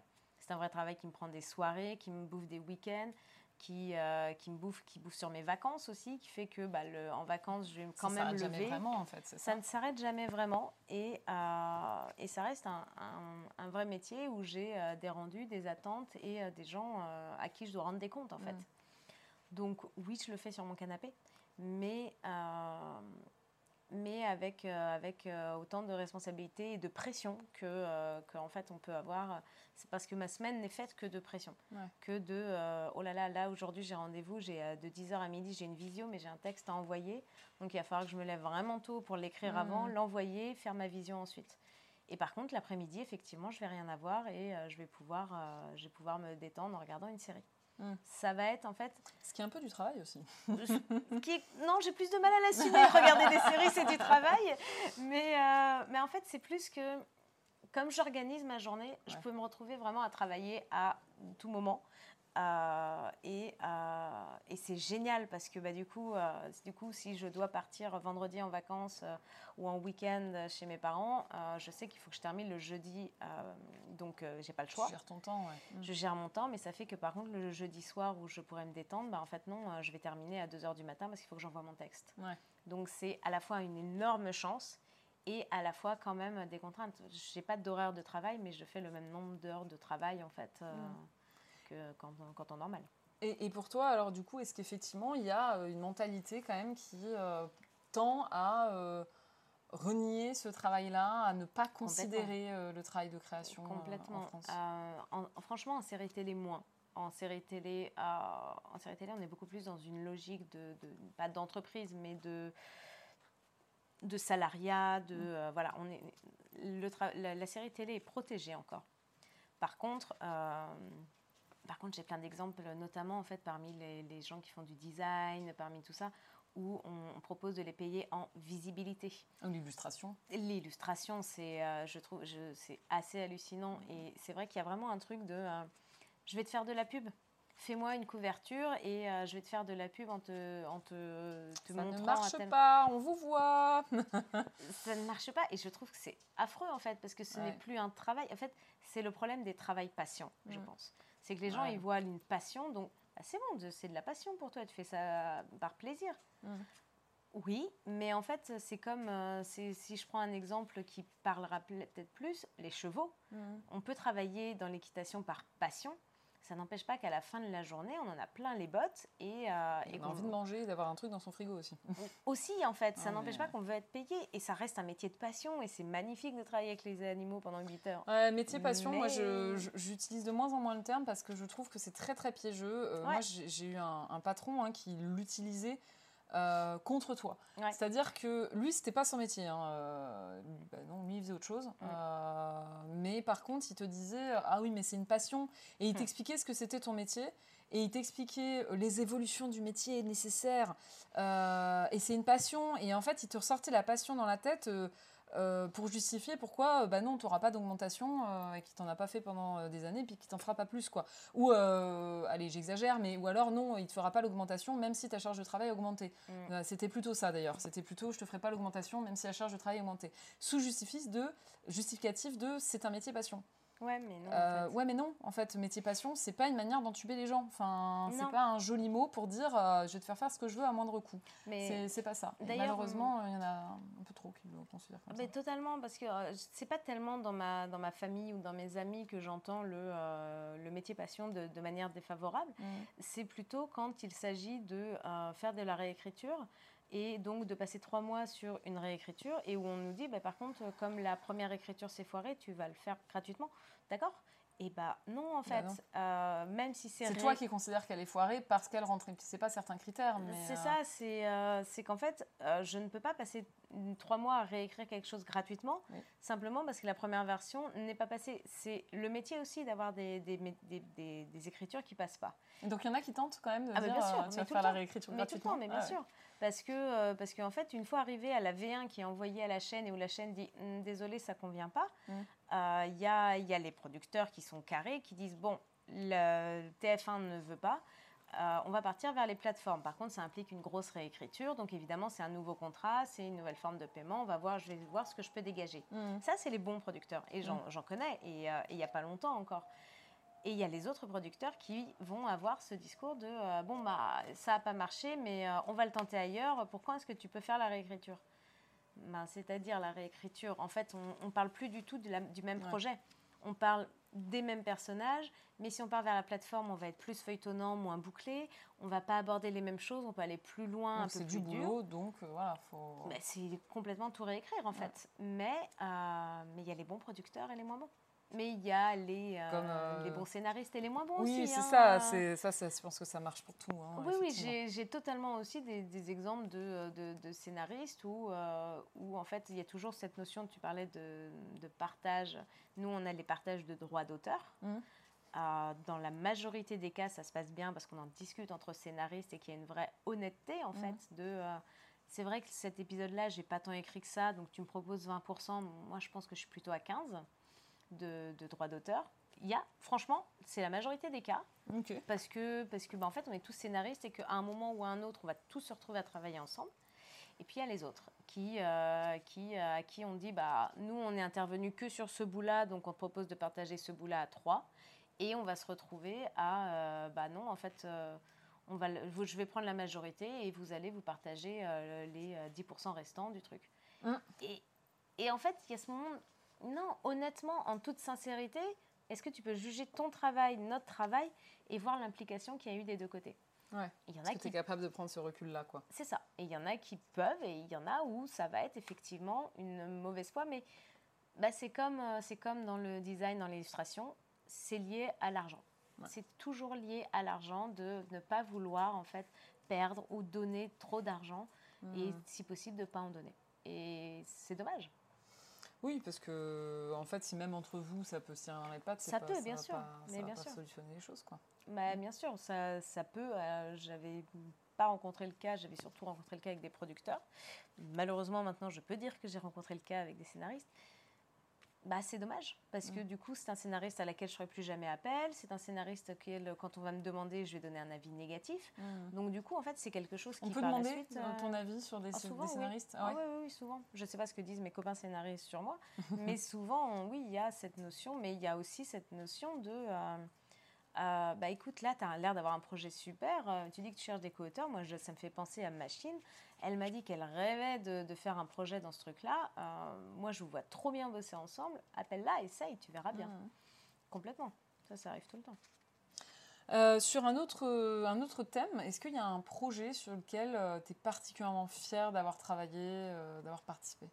Profilage. J'en reviens à profilage parce que parce que c'était la première fois qu'il y avait vraiment une saison entière en fait et pas, pas un épisode. T'as pas refait ça, une saison entière ensuite? Non, j'ai pas refait euh, et c'est vrai que, euh, que, que, ça a été dur, que ça a été vraiment une année très très dure. Mais, euh, mais qu'en même temps, il y avait les personnages, il y avait l'évolution, il y avait vraiment. Mm. il y, avait plus en fait que, que sur un épisode, un investissement plus grand. Donc c'est vrai que quand on arrive au bout, et en plus c'était la fin d'un personnage, donc c'est vrai que quand on arrive au bout, waouh. Donc, euh, ouais, non, grande fierté sur, euh, sur cette saison-là. Qu'est-ce qui a fait que tu n'as pas fait la saison suivante euh, C'était. je l'avais commencé la saison suivante et, et ça remonte. Et on, on, avait commencé avec Maxime la saison suivante. Et, et en fait, c'était une nouvelle actrice, c'était une nouvelle marque hein, presque. Et du coup, euh, bah, ça a été également une nouvelle équipe de scénaristes. Donc, euh, bah, je n'avais pas fait la 8, euh, j'ai fait qu'une partie de la 10 et il y a eu vraiment un renouveau en fait de, de profilage pour la suite après Adèle. Et as, donc sur la 10, tu as quand même signé quelques épisodes ou Les quatre premiers, il me semble, auxquels j'ai participé. Ouais. ouais. Oui, bah, le temps de la transition, en fait, mm. parce qu'on parce qu'on ne peut pas non plus lâcher. Bah oui. Le temps que la, que la 9 soit tournée et euh, diffusé. On avait déjà commencé en fait à intégrer l'arrivée de la nouvelle héroïne. On avait déjà mm. commencé à trouver beaucoup de choses euh, bah, parce qu'en en fait, même dans le timing, il faut, il faut enchaîner. Euh, on n'a pas le temps. Alors désolé si vous entendez les bruits de le jardinage de la résidence. On a, on a un fantôme de l'appartement qui se charge. Merci beaucoup. Merci beaucoup. De fermer la fenêtre pour nous avec les jardiniers qu'on entendait un peu beaucoup. Euh, à l'inverse, est-ce qu'il y a un projet sur lequel tu as des regrets? Je ne vais pas dire que tu regrettes parce que tu as déjà répondu à la question d'Héloïse, mais sur lequel tu as, des regrets ou peut-être euh, louper le coche, euh, un projet où tu aurais aimé participer et tu t'y es pris trop tard, enfin je ne sais pas. HPI. HPI hmm? parce que j'ai adoré l'aventure avec Julien et Alice et que j'ai eu le sentiment à la fin de ne pas être à la hauteur de, hmm. de, ce qui était attendu. Sur la fin de l'écriture, ça tombait je pourrais, je pourrais trouver plein de raisons pour laquelle ça tombait mal. C'était en plein Covid, c'était voilà, il y avait plein de raisons qui faisaient que c'était compliqué. Mais en fait, euh, mais en fait, euh, c'est pas une raison. Et, euh, et j'ai vraiment eu le sentiment de ne pas être à la hauteur de ce que Alice attendait, mais surtout de ce que Julien, donc mon co-auteur, attendait. Donc du coup, ouais, j'ai un gros regret sur, sur HPI et sur ce que j'aurais pu faire de plus, pu faire mieux mmh. par rapport à ce qui a réellement été fait. Ouais ce, sera juste l'occasion de, euh, de, faire mieux la prochaine fois. Mais, euh, Et tu as eu l'occasion d'en reparler avec eux euh, ensuite On s'est revus, on est toujours, on est toujours potes, on, va, on va faire des restaurants ensemble. Hein, mais, mais moi, c'est un sentiment personnel d'échec que je garde. Ouais, tu lui as dit ou au final, tu n'as jamais. Je sais à Alice, non. À Julien, peut-être bien, ouais. Ouais. ouais. je pense qu'on en a parlé. ouais c'est des moments où on veut faire mieux et où, euh, où euh, bah, en face, on a un co-auteur euh, de ouf qui, qui, fait le travail, en fait, mm. et, et, où on a l'impression qu'on n'arrive à rien et, que même quand on fait, en fait, ça, ça sort mal. Quoi. Ça marche pas, quoi. Donc, ouais, ce serait celui-là. Après, j'ai plein de regrets sur des séries qui se sont arrêtées, j'ai plein de regrets sur des séries qui ne sont pas faites. donc oui, des, des regrets, des regrets, on en a, on en a beaucoup parce que ma série écrite pendant la Fémis, Mm. Elle n'est jamais arrivée. Et pourtant, ça a été les premières années de, sortie de Fémis. J'ai travaillé quasiment que dessus. À deux ans quasiment que dessus pour qu'au final, ça n'arrive à rien. C'est voilà, c'est ce genre d'énergie qu'on regrette. Mais en termes de regrets vraiment personnels, d'échecs, ouais, ce serait, ce serait HPI. Hmm. Ce qui n'empêche pas que j'adore notre épisode. c'est l'épisode 4, je crois. 5, celui où il y a un gros chien. Ah, un gros chien très très moche dedans. Un gros chien. Qui est génial. Euh, tu peux travailler sur combien de projets en même temps? Trop? Euh, je peux travailler ou je devrais travailler? Euh, C'est toi qui abordes la question comme tu veux. question. en général, j'aime bien en avoir trois. Quatre, ça, ça commence à, à, être, à être beaucoup, mais c'est jouable. Et en fait, ça dépend surtout d'à quel stade ils sont si c'est quatre projets en développement, euh, c'est-à-dire où on part de rien et où on doit arriver à une, Bible, on appelle ça une Bible. Donc c'est le document qui va présenter l'univers, le concept, les personnages et tout ça. C'est euh, quatre, c'est beaucoup. Parce qu'en fait, c'est la même énergie qui, est, qui est réclamée à chaque fois. Si par contre, je vais avoir une série qui est en développement, une série où je dois faire le pitch pour un épisode, une autre série où euh, j'écris le dialogué, c'est pas du tout les mêmes énergies, c'est pas c'est pas le même travail en fait. Tu peux arriver à une étape de série où on te demande directement de faire le dialogué et tout le reste a déjà été fait ou comment ça se passe? Ouais, moi j'appelle ça arriver en pompier parce que euh, parce qu'en fait ça veut dire que avant euh, ça a été compliqué, que pour plein de raisons les scénaristes d'avant n'ont pas pu aller au bout du projet. Mmh. Parfois des raisons perso, parfois juste euh, ils trouvaient pas le ton. Donc effectivement on arrive au stade au stade synopsis ou au stade séquencier et on se retrouve à devoir écrire un épisode en n'ayant pas fait les trucs précédents. Ça peut arriver. C'est toi qui te restreint ou c'est ton agent qui dit euh, calme-toi? En ce moment, c'est mon agent qui dit calme-toi. Qui dit oh, t'es, mignonne, mais euh, va falloir diminuer un peu le nombre de projets. Parce que là, tu bosses sur combien de projets en ce moment, par exemple? Là, ben, j'avais un post-it sur mon ordi. Je crois que, en fait, je ne bosse pas sur six projets en même temps, mais j'en ai six sur lesquels je pourrais bosser actuellement. C'est-à-dire que j'ai des projets qui sont en lecture. Donc, à tout moment, je peux avoir un appel me disant Hey, tu réécris ouais. Sauf que tant que je ne suis pas appelée, je fais rien concrètement sur ce projet-là. Oui. Donc actuellement, je suis à 6, mais avec euh, trois projets où j'ai rien à faire concrètement. Tu en attente de retour, quoi. Euh, le problème, c'est s'ils redémarrent tous en même temps, euh, là. là, ça va être, ça va être problématique. C'est pour ça que mon agent me dit T'es mignonne, tu ralentis un petit peu, hein, tout doux? Et alors justement, l'agent, comment ça s'est fait? Est-ce que c'est dès que tu es sortie de la FEMIS Est-ce que c'est un truc qu'on vous conseille à la FEMIS Comment ça se passe? On nous conseille et même on nous dit que c'est quasiment en fait une obligation, pas dans le sens euh, prenez-le sinon vous ne travaillerez pas, mais dans le sens pour vous protéger en fait, faites-le. Euh, mon, agent, euh, en fait, j'ai fait tout à l'envers. Mmh. Donc la première fois finalement que j'ai vraiment vu mon agent, je me suis fait gronder. Parce que parce qu'en fait, à la sortie de Fémis, j'ai proposé mon, ma Bible, donc écrite pendant l'année à un peu tout le monde. Euh, et il y a un producteur qui m'a dit Ok, franchement, je trouve ça top, je pars, je signe, on fait un contrat. Du coup, j'avais la certitude d'avoir un contrat, donc j'ai commencé à chercher un agent. Parce qu'il fallait bien le rédiger, le relire, euh, voilà. Et en fait, ce que m'a dit mon agent, et qui est très très vrai, mais qui prouve aussi en fait que c'est un très bon agent, c'est que tout la première chose qu'elle m'a dit, c'est par contre, tu as fait tout à l'envers. Parce que là, tu contactes des agents en ayant un contrat, donc tu ne sais pas si l'agent, il te signe pour toi ou parce qu'il il trouve que ce que tu as écrit dans ce document-là est génial. Donc, ce qui n'est pas pareil du coup. Et, euh, et la troisième option, et elle m'a dit, et là c'est l'option qui, que tu ne dois pas chercher, c'est et s'il te signait uniquement pour l'argent que tu vas lui rapporter immédiatement. Voilà.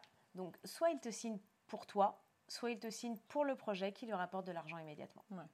Et ben non, c'est pas pareil parce que si c'est pour l'argent immédiatement, rien ne dit qu'à la prochaine fois, il va pas me virer, il va pas. Voilà. Parce que justement. C'est le chat. Ouais, ouais. Je, qui risque de nous faire une attaque de peluche. Euh. C'est fort probable. Alors, s'il y a, si vous voyez une grosse peluche phoque qui tombe, c'est qu'on se sera fait assommer par le chat. Par le chat là-haut. Ça va? Non, c'est bon, il s'est retourné, il dort. Euh, justement, l'agent, en fait, concrètement, comment ça se passe? Parce que c'est toujours un truc qui peut un peu inquiéter. On ne se sent pas toujours légitime à prendre un, un agent.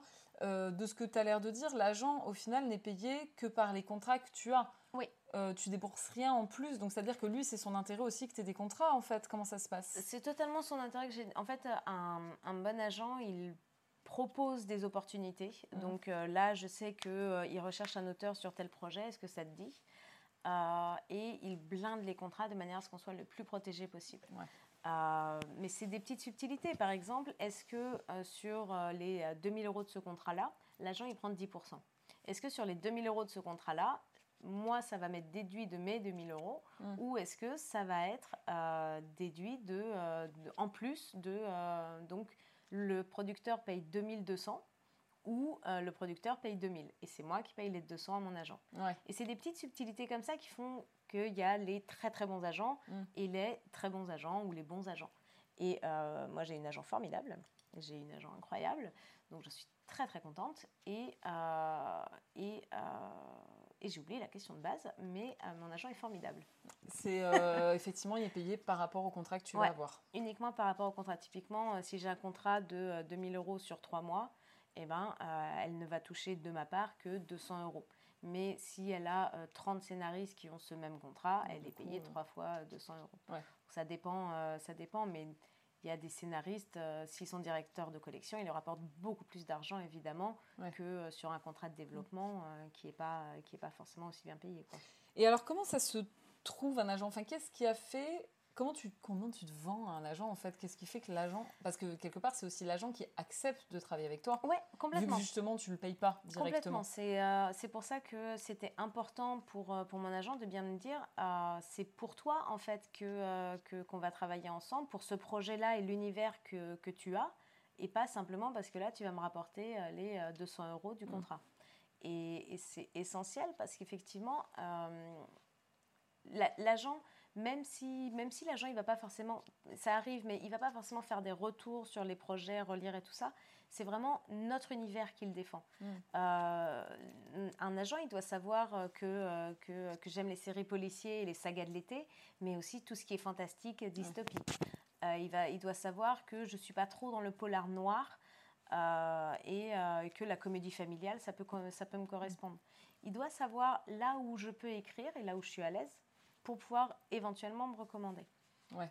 Et, euh, et, après, comment on le trouve? Bah, Moi, j'ai envoyé mon projet, donc celui que j'avais écrit, en disant que j'avais donc un producteur intéressé, que je cherchais un agent, et je l'ai rencontré. Ouais. Et je me suis fait gronder. et, euh, et, après, on s'est dit qu'on allait écrire ensemble, euh, enfin, travailler ensemble. Ouais. Et t'en as jamais changé hein? Non. Non, non. Et j'en ai pas du tout l'intention. Et ça fait, ça fait 7 ans maintenant de temps en temps, elle fait des, des, des, des, apéros où en fait tous les scénaristes se retrouvent. Elle travaille que avec des scénaristes, ouais euh, je crois qu'elle ne travaille qu'avec des scénaristes, des scénaristes d'animation et euh, de séries et même de films, mais je crois qu'elle a que des scénaristes. Après, les scénaristes ont aussi parfois des, de différentes casquettes. Donc, elle peut avoir un scénariste réalisateur, elle peut, voilà. donc, des fois, elle organise comme ça des rencontres. Ouais, des apéros hein. où on se rencontre et où on se rend compte qu'on a plein de choses en commun et où parfois il y a des collaborations qui naissent. Euh, parce que, parce que, euh, parce que j'ai déjà entendu le terme d'écurie de mm. Fabienne Quadron et ben, il y a un peu de ça. Tant mm. qu'à faire, euh, si on peut rencontrer des gens géniaux euh, parce qu'on a toute confiance en notre agent pour travailler avec des scénaristes géniaux, bah allons-y quoi. Oui, c'est sûr que c'est mieux quoi. Voilà. Euh, si vous avez encore des questions à Charlotte, n'hésitez pas. Euh, moi, je voulais demander, parce que je, le précise, parce qu'on touche petit à petit à la fin, donc euh, voilà, que ceux qui nous écoutent. D'ailleurs, je tiens à souligner qu'on est monté jusqu'à 11 viewers. je ne sais pas si ça m'était déjà arrivé. on ne se rend pas compte, hein, mais c'est vachement bien. et je ne sais pas si ça m'était déjà arrivé sur d'autres streams, peut-être de passage, mais on s'est un peu maintenu autour de 10 11 à un moment donné. J'essaie d'éviter toutes les informations annexes sur ton ordinateur. ça ne se voit pas, mais elle est stressée. Et nous, on est complètement cramés. Un jour, je vais réussir à avoir une vidéo parfaite et un audio parfait.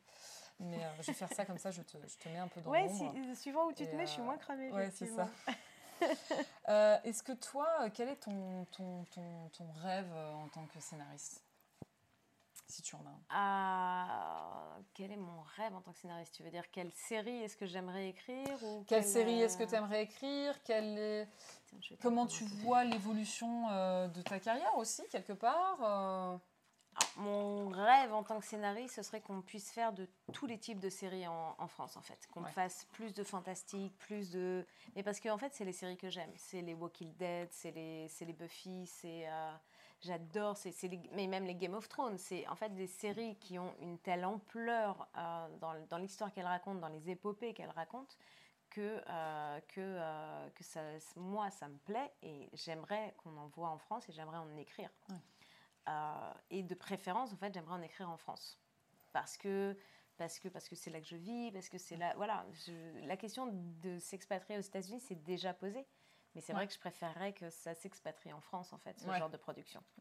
Après, je ne sais pas si ça arrivera un jour. Euh, maintenant, euh, une, série, euh, une série rêvée en France, ce serait bah, justement celle que j'ai fait à la Fémis, ou qui reste, qui reste une série là, tout, tout au fond de mon cœur. c'est un mélange, en fait, d'un village français mm. et, et d'une série catastrophe façon Walking Dead. Mm. Donc, c'est la fin d'une société en France, dans un petit village où en fait ce petit village doit s'organiser pour survivre à euh, bah, la, la, catastrophe mondiale qui vient d'arriver. T'aimes bien les thèmes un peu post-apo Ouais, j'aime bien le post-apo parce qu'il y a vraiment une notion de réécriture de la société en fait. Il y a vraiment un truc de, en fait, quand on n'est plus confronté aux règles de la société, qu'est-ce qui mm. se passe? Et là, c'est euh, l'arrêt de l'électricité en France et qu'est-ce qui se passe derrière pour tous ces habitants, tous ces gens qu'est-ce qu'un voisin? En fait, si là, vous êtes devant votre, votre, votre écran en train de nous regarder, et tout à coup, l'électricité s'arrête, et en fait, on apprend que ça ne redémarrera jamais. Vous faites quoi? Moi, concrètement, je me dis, plus jamais je bois de café, en fait. ah non oh mon, oh mon Dieu, le café Mais voilà, je ne peux plus utiliser l'ascenseur pour sortir ma chienne qui euh, ne peut pas prendre les escaliers. Euh, est-ce que je retourne dans ma famille? Est-ce mm. que je reste ici? Et puis je ne vis pas seule. Est-ce qu'on va dans sa famille? Est-ce qu'on reste ici? Que se passe-t-il? Comment on fait pour trouver à manger, à boire? En fait, voilà, c'est toutes ces questions pratiques. Il y a eu une série un peu comme ça, Blackout, il me Blackout, ouais, qui est sortie, mais qui était peut-être un poil plus fantastique en plus de ça. Ou... Je crois que c'était un film même. Non, non, non, c'était une série parce qu'elle s'est arrêtée. Euh, elle s'est arrêtée. C'est euh, Révolution auquel ah, tu penses. Oui. Parce que Blackout, c'est le titre de, que moi j'avais pour ma ah, série. donc je me suis dit, ah ouais, j'ai vraiment copié un truc. Non, non, ah oui, Révolution, euh, t'as raison. Avec l'acteur qui jouait, attention, super référence, le père de Bella dans Twilight. Totalement. Exactement. Tu vois N'empêche que ça t'a parlé. C'est une référence que j'ai. j'ai un peu mal, mais c'est une référence que j'ai, effectivement. Et oui, ça n'a pas été au-delà de la saison. Ça n'a pas été au-delà. Et puis c'était très technologique c'était en fait. Euh, il n'y avait plus d'électricité, mais il y avait beaucoup un truc un peu à la Lost derrière. Ouais, exactement. et, euh, et... Ouais, je trouvais que c'était un petit peu perdu euh, parce qu'il y avait tout un chemin et notre héroïne qui partait, qui avait un truc à faire et tout. Et je trouvais que c'était un peu perdu. Ouais, c'est vrai que ça partait peut-être un peu. Il y avait une société très militarisée façon, façon Hitler. Donc, non, moi, c'était vraiment, pour le coup, c'est là où je voulais vraiment garder cette notion de village français. Euh, mais, euh, mais, euh, mais sans, sans un événement historique du passé. vraiment un moment quoi, en fait, voilà, c'est ça. ça. ça. aurait pu être hein, la Troisième Guerre mondiale. Là, aujourd'hui, qu'est-ce que, qu'est-ce que ça crée quoi? Qu'est-ce que ça donne? Et c'est vraiment cette notion de, bah, en fait, c'est qui tes voisins? Est-ce que tes voisins, là, ceux qui sont devant le palier, je les considère comme des gens de ma famille et je les aide dans cette situation? Est-ce que je vais les voler? Est-ce que, mm. voilà, qui, qui on est au fond? Et comment ça rejaillit quand la société s'arrête? Quand il n'y a plus les règles, en fait. Mm-hmm. Si vous avez des, des séries d'ailleurs, des séries préférées euh, que vous, euh, je sais pas, que vous êtes particulièrement impressionné par l'écriture française ou pas française, n'hésitez pas à nous les mettre en, en, commentaire, ça pourra nous permettre de réagir aussi un petit peu dessus. Ça peut être intéressant. Et euh, est-ce que en ce moment, toi, tu travailles sur un projet de série à toi? Sur bah un ou plusieurs d'ailleurs. Hein. Ouais, dans, les, dans les développements dont je parlais tout à l'heure, il y en a un que j'aime beaucoup, qui parle de trois, trois femmes euh, qui sont unis par une même recherche d'une quatrième femme en fait qui a mm. disparu. Euh, c'est une, euh, c'est une, c'est une amante, c'est une mère et c'est une fille mm. et, et, qui cherche en fait, qui cherche en fait notre flic qui a disparu. Donc il y a une notion de policier, mm. mais il y a surtout une vraie notion de quatre générations qui doivent en fait, enfin trois générations et quatre femmes qui doivent en fait trouver un équilibre pour vivre ensemble et, et je pense que c'est une série qui est plus personnel que, euh, que, euh, que, les, que les précédentes. Mm. Et, euh, et, pour le coup, je, je, sais que, je vais dire, si ça devait s'arrêter, pas quand ça va s'arrêter, mais mm. si ça devait s'arrêter, j'aurais plus de regrets vis-à-vis de celle-là. Mais c'est pas grave. Là, c'est un truc qui est, qui est, dans les rails. Je veux ouais, dire, il y a qui est dans les rails pour le moment. etc. Ouais, ouais, ouais c'est dans les rails. là, il faut que j'envoie d'ailleurs ma nouvelle version absolument. C'est ce que je ferai à l'issue du. C'est toi qui l'as créé du coup. Là. Ouais, complètement complètement à partir, euh, alors je vais dire à partir de zéro, mais il y a toujours des contraintes, il y a toujours des trucs. Donc je sais pour quelle chaîne j'écris, je sais quels étaient mes impératifs de mm. départ, mais euh, tout le reste, tout le thème, euh, tous les personnages, vraiment ont été créés de zéro. Mm. Et, et, et, et c'est plus personnel, c'est plus Ouais, en fait, comment ces, ces, quatre femmes qui sont en conflit mmh. vont, euh, surtout ces trois femmes qui sont en conflit. comment elles vont travailler ensemble pour trouver la quatrième. Voilà. Mmh. et euh, potentiellement euh, l'engueuler pour ses erreurs au final, ou, mmh. ou se réconcilier quand même, mais, mais, mais à l'issue vraiment d'un vrai trajet en fait, de personnages. Alors, on a Clémentine qui dit qu'elle avait adoré Cordier jugé flic. Oui, ben oui, mais bien sûr, mais les Cordier jugé flic, Julie Lescaut, euh, les, les, Dolmen aussi, les femmes de loi, les sagas de l'été. Les sagas de l'été, moi, il y a une époque Dolmen, Zodiac. Zodiac, euh, le maître du Zodiac. Maître du Zodiac, j'ai préféré Zodiac, je crois. Ah, la, la, source, euh, enfin, il y en a le miroir de l'eau. Qu'est-ce que je me souviens d'autres aussi? Ouais. Qu'est-ce qu'il y a d'autre à cette époque? Il y en a eu il y en a eu sur M6 aussi, avec les cartes, là, le destin. Ah si, un que j'avais adoré, c'était avec euh, Guillaume Croixmoisan et Louise oh, la vache. Mono, ouais, la prophétie du pape. Ouais. Je l'avais beaucoup aimé celle-là. D'ailleurs, je l'ai re-regardée. Elle est plus récente celle-là. Euh, elle est un poil plus récente. Je l'avais re-revue, ça se passe à Avignon. Euh, j'avais beaucoup aimé celle-là. J'adore les sagas de Et, euh, et d'ailleurs, ça me faisait beaucoup rire parce qu'à chaque fois, quand je voyais le. C'était dans le premier épisode ou dans le deuxième où on voyait la housse de couette de l'héroïne et j'avais la même. T'avais la même. du coup, j'étais en mode Ah, j'ai la même c'est quoi C'est trop bien. Voilà, des fois, on se contente de peu. Alors, dans le genre euh, d'anecdote comme ça, euh, pour rentrer à la Fémis, il y a un moment, il y a un oral et euh, je suis arrivée à l'oral et ils m'ont demandé en fait ce que je voulais faire et mmh. comment. Et, et, je leur ai dit, je pense que j'ai été la, à peu près la seule à leur dire ouvertement Je veux écrire des sagas de l'été. Et on n'était mmh. plus du tout dans la vague des sagas l'été. On était en 2014, ça faisait un moment que ça ne marchait plus. Moi, j'ai dit, je veux en revoir, je veux en, mmh. réécrire parce que c'est vraiment quelque chose. Mais il y avait une vraie histoire racontée derrière, en fait. Il y avait une vraie histoire, il y avait une vraie recherche policière qu'on devait faire, il y avait, il y avait beaucoup d'éléments et c'est quelque chose qu'on regardait en famille. Moi, j'ai d'excellents souvenirs d'être avec mes parents dans le canapé à me dire non, la tueuse, c'est pas elle, c'est lui le tueur. Et, et c'est des souvenirs, en fait, qui, mmh. euh, qui marquent et qui, qui, sont intéressants que, que je veux recréer, en fait. Ouais, et puis euh, et c'est marrant parce que euh, les sagas de l'été se font plus, mais en même temps, on voit beaucoup faire surface euh, chez, en Angleterre, par exemple, les mini-séries. C'est la même chose en fait, finalement. Les séries de 9 épisodes, je pense à Bodyguard ou des choses comme ça. Ouais. Enfin, c'est la même chose dans le sens, le format. C'est plus réaliste, c'est plus, réaliste, dur, on, va dire. Il y a moins ce côté grand paysage incroyable et, grande famille. Mais c'est un peu l'héritage des mini-séries aujourd'hui, ouais, complètement. Bodyguard, euh, série très sympa d'ailleurs. Oui, très très sympa. Euh, je me demande si un peu toi ovni, qui euh... conseillé d'ailleurs. Je sais qu'on en avait parlé. On a dû en parler. Mais ouais. Euh, avec l'acteur de Game of Thrones, excellent, acteur hein, là-dedans, impressionnant.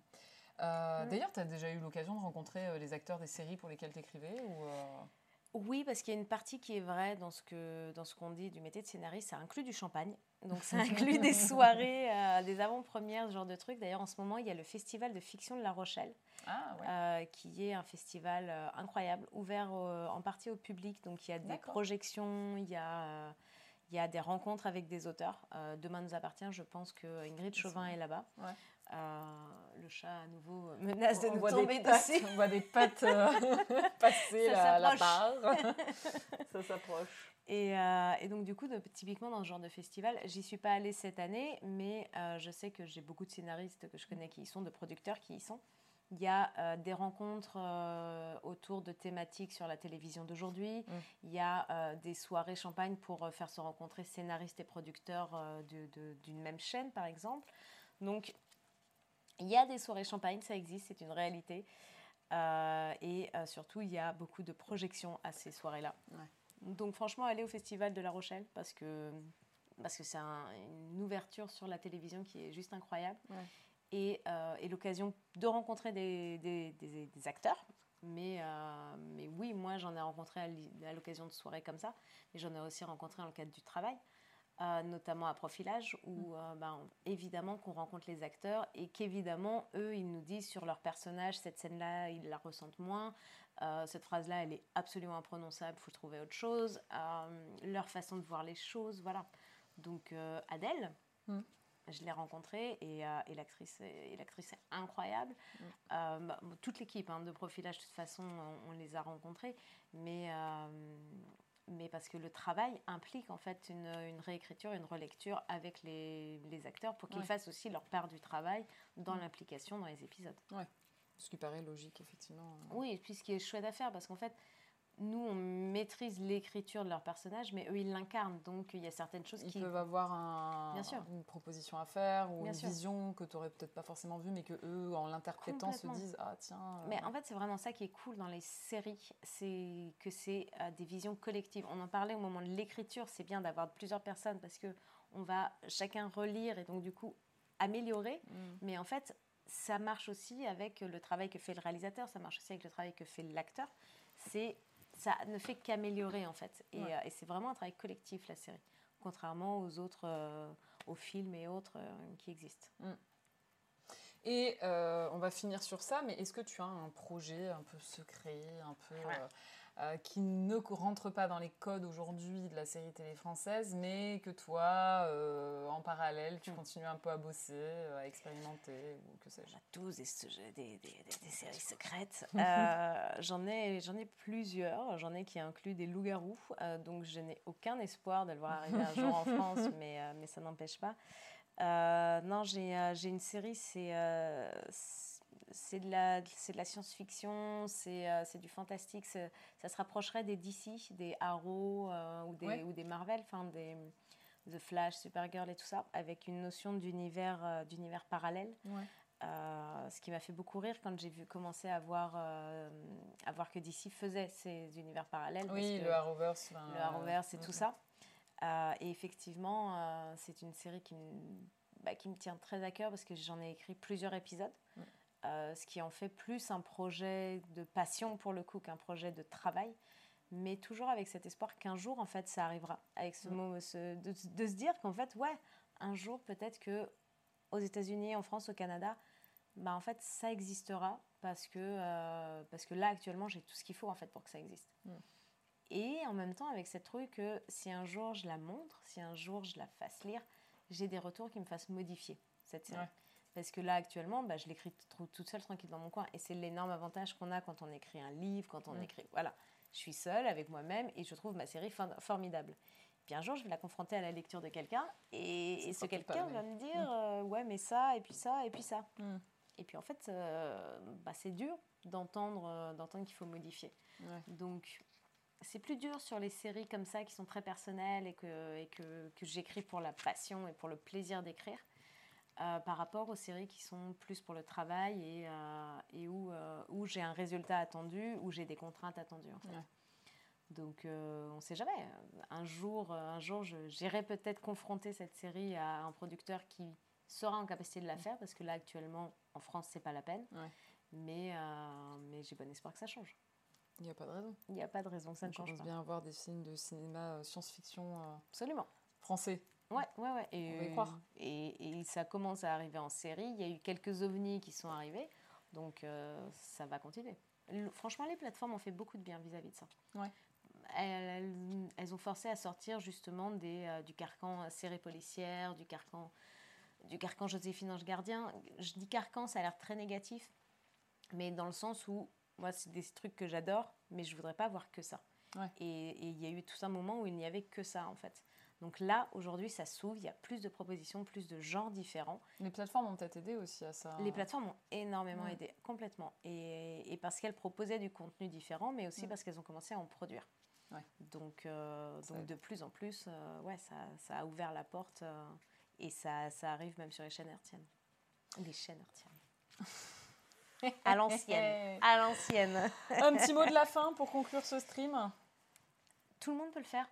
En fait, euh, moi j'ai découvert à 15 ans que tout le monde pouvait le faire et, euh, et ça m'a mis, euh, ça m'a mis bah, du coup, wow, ça m'a mis 8 ans. ça m'a mis quasiment, non, ça m'a mis 10 ans en fait pour y arriver, mm. pour être scénariste. mais je partais adolescente.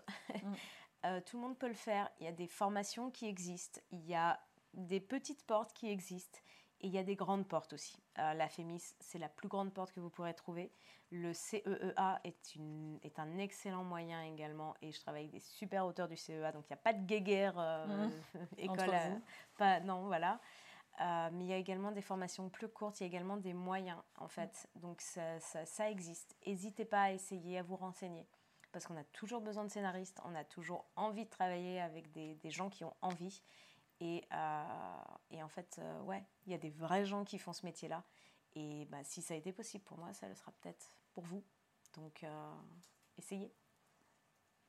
Ce sont une très belle note positive que nous allons conclure ce stream. Merci beaucoup, ben, Charlène. Merci à toi. D'y avoir participé malgré ton inquiétude et ton stress. Du tout, absolument pas. Vous voyez pas, elle suit à grosse goutte, ça va. Ah,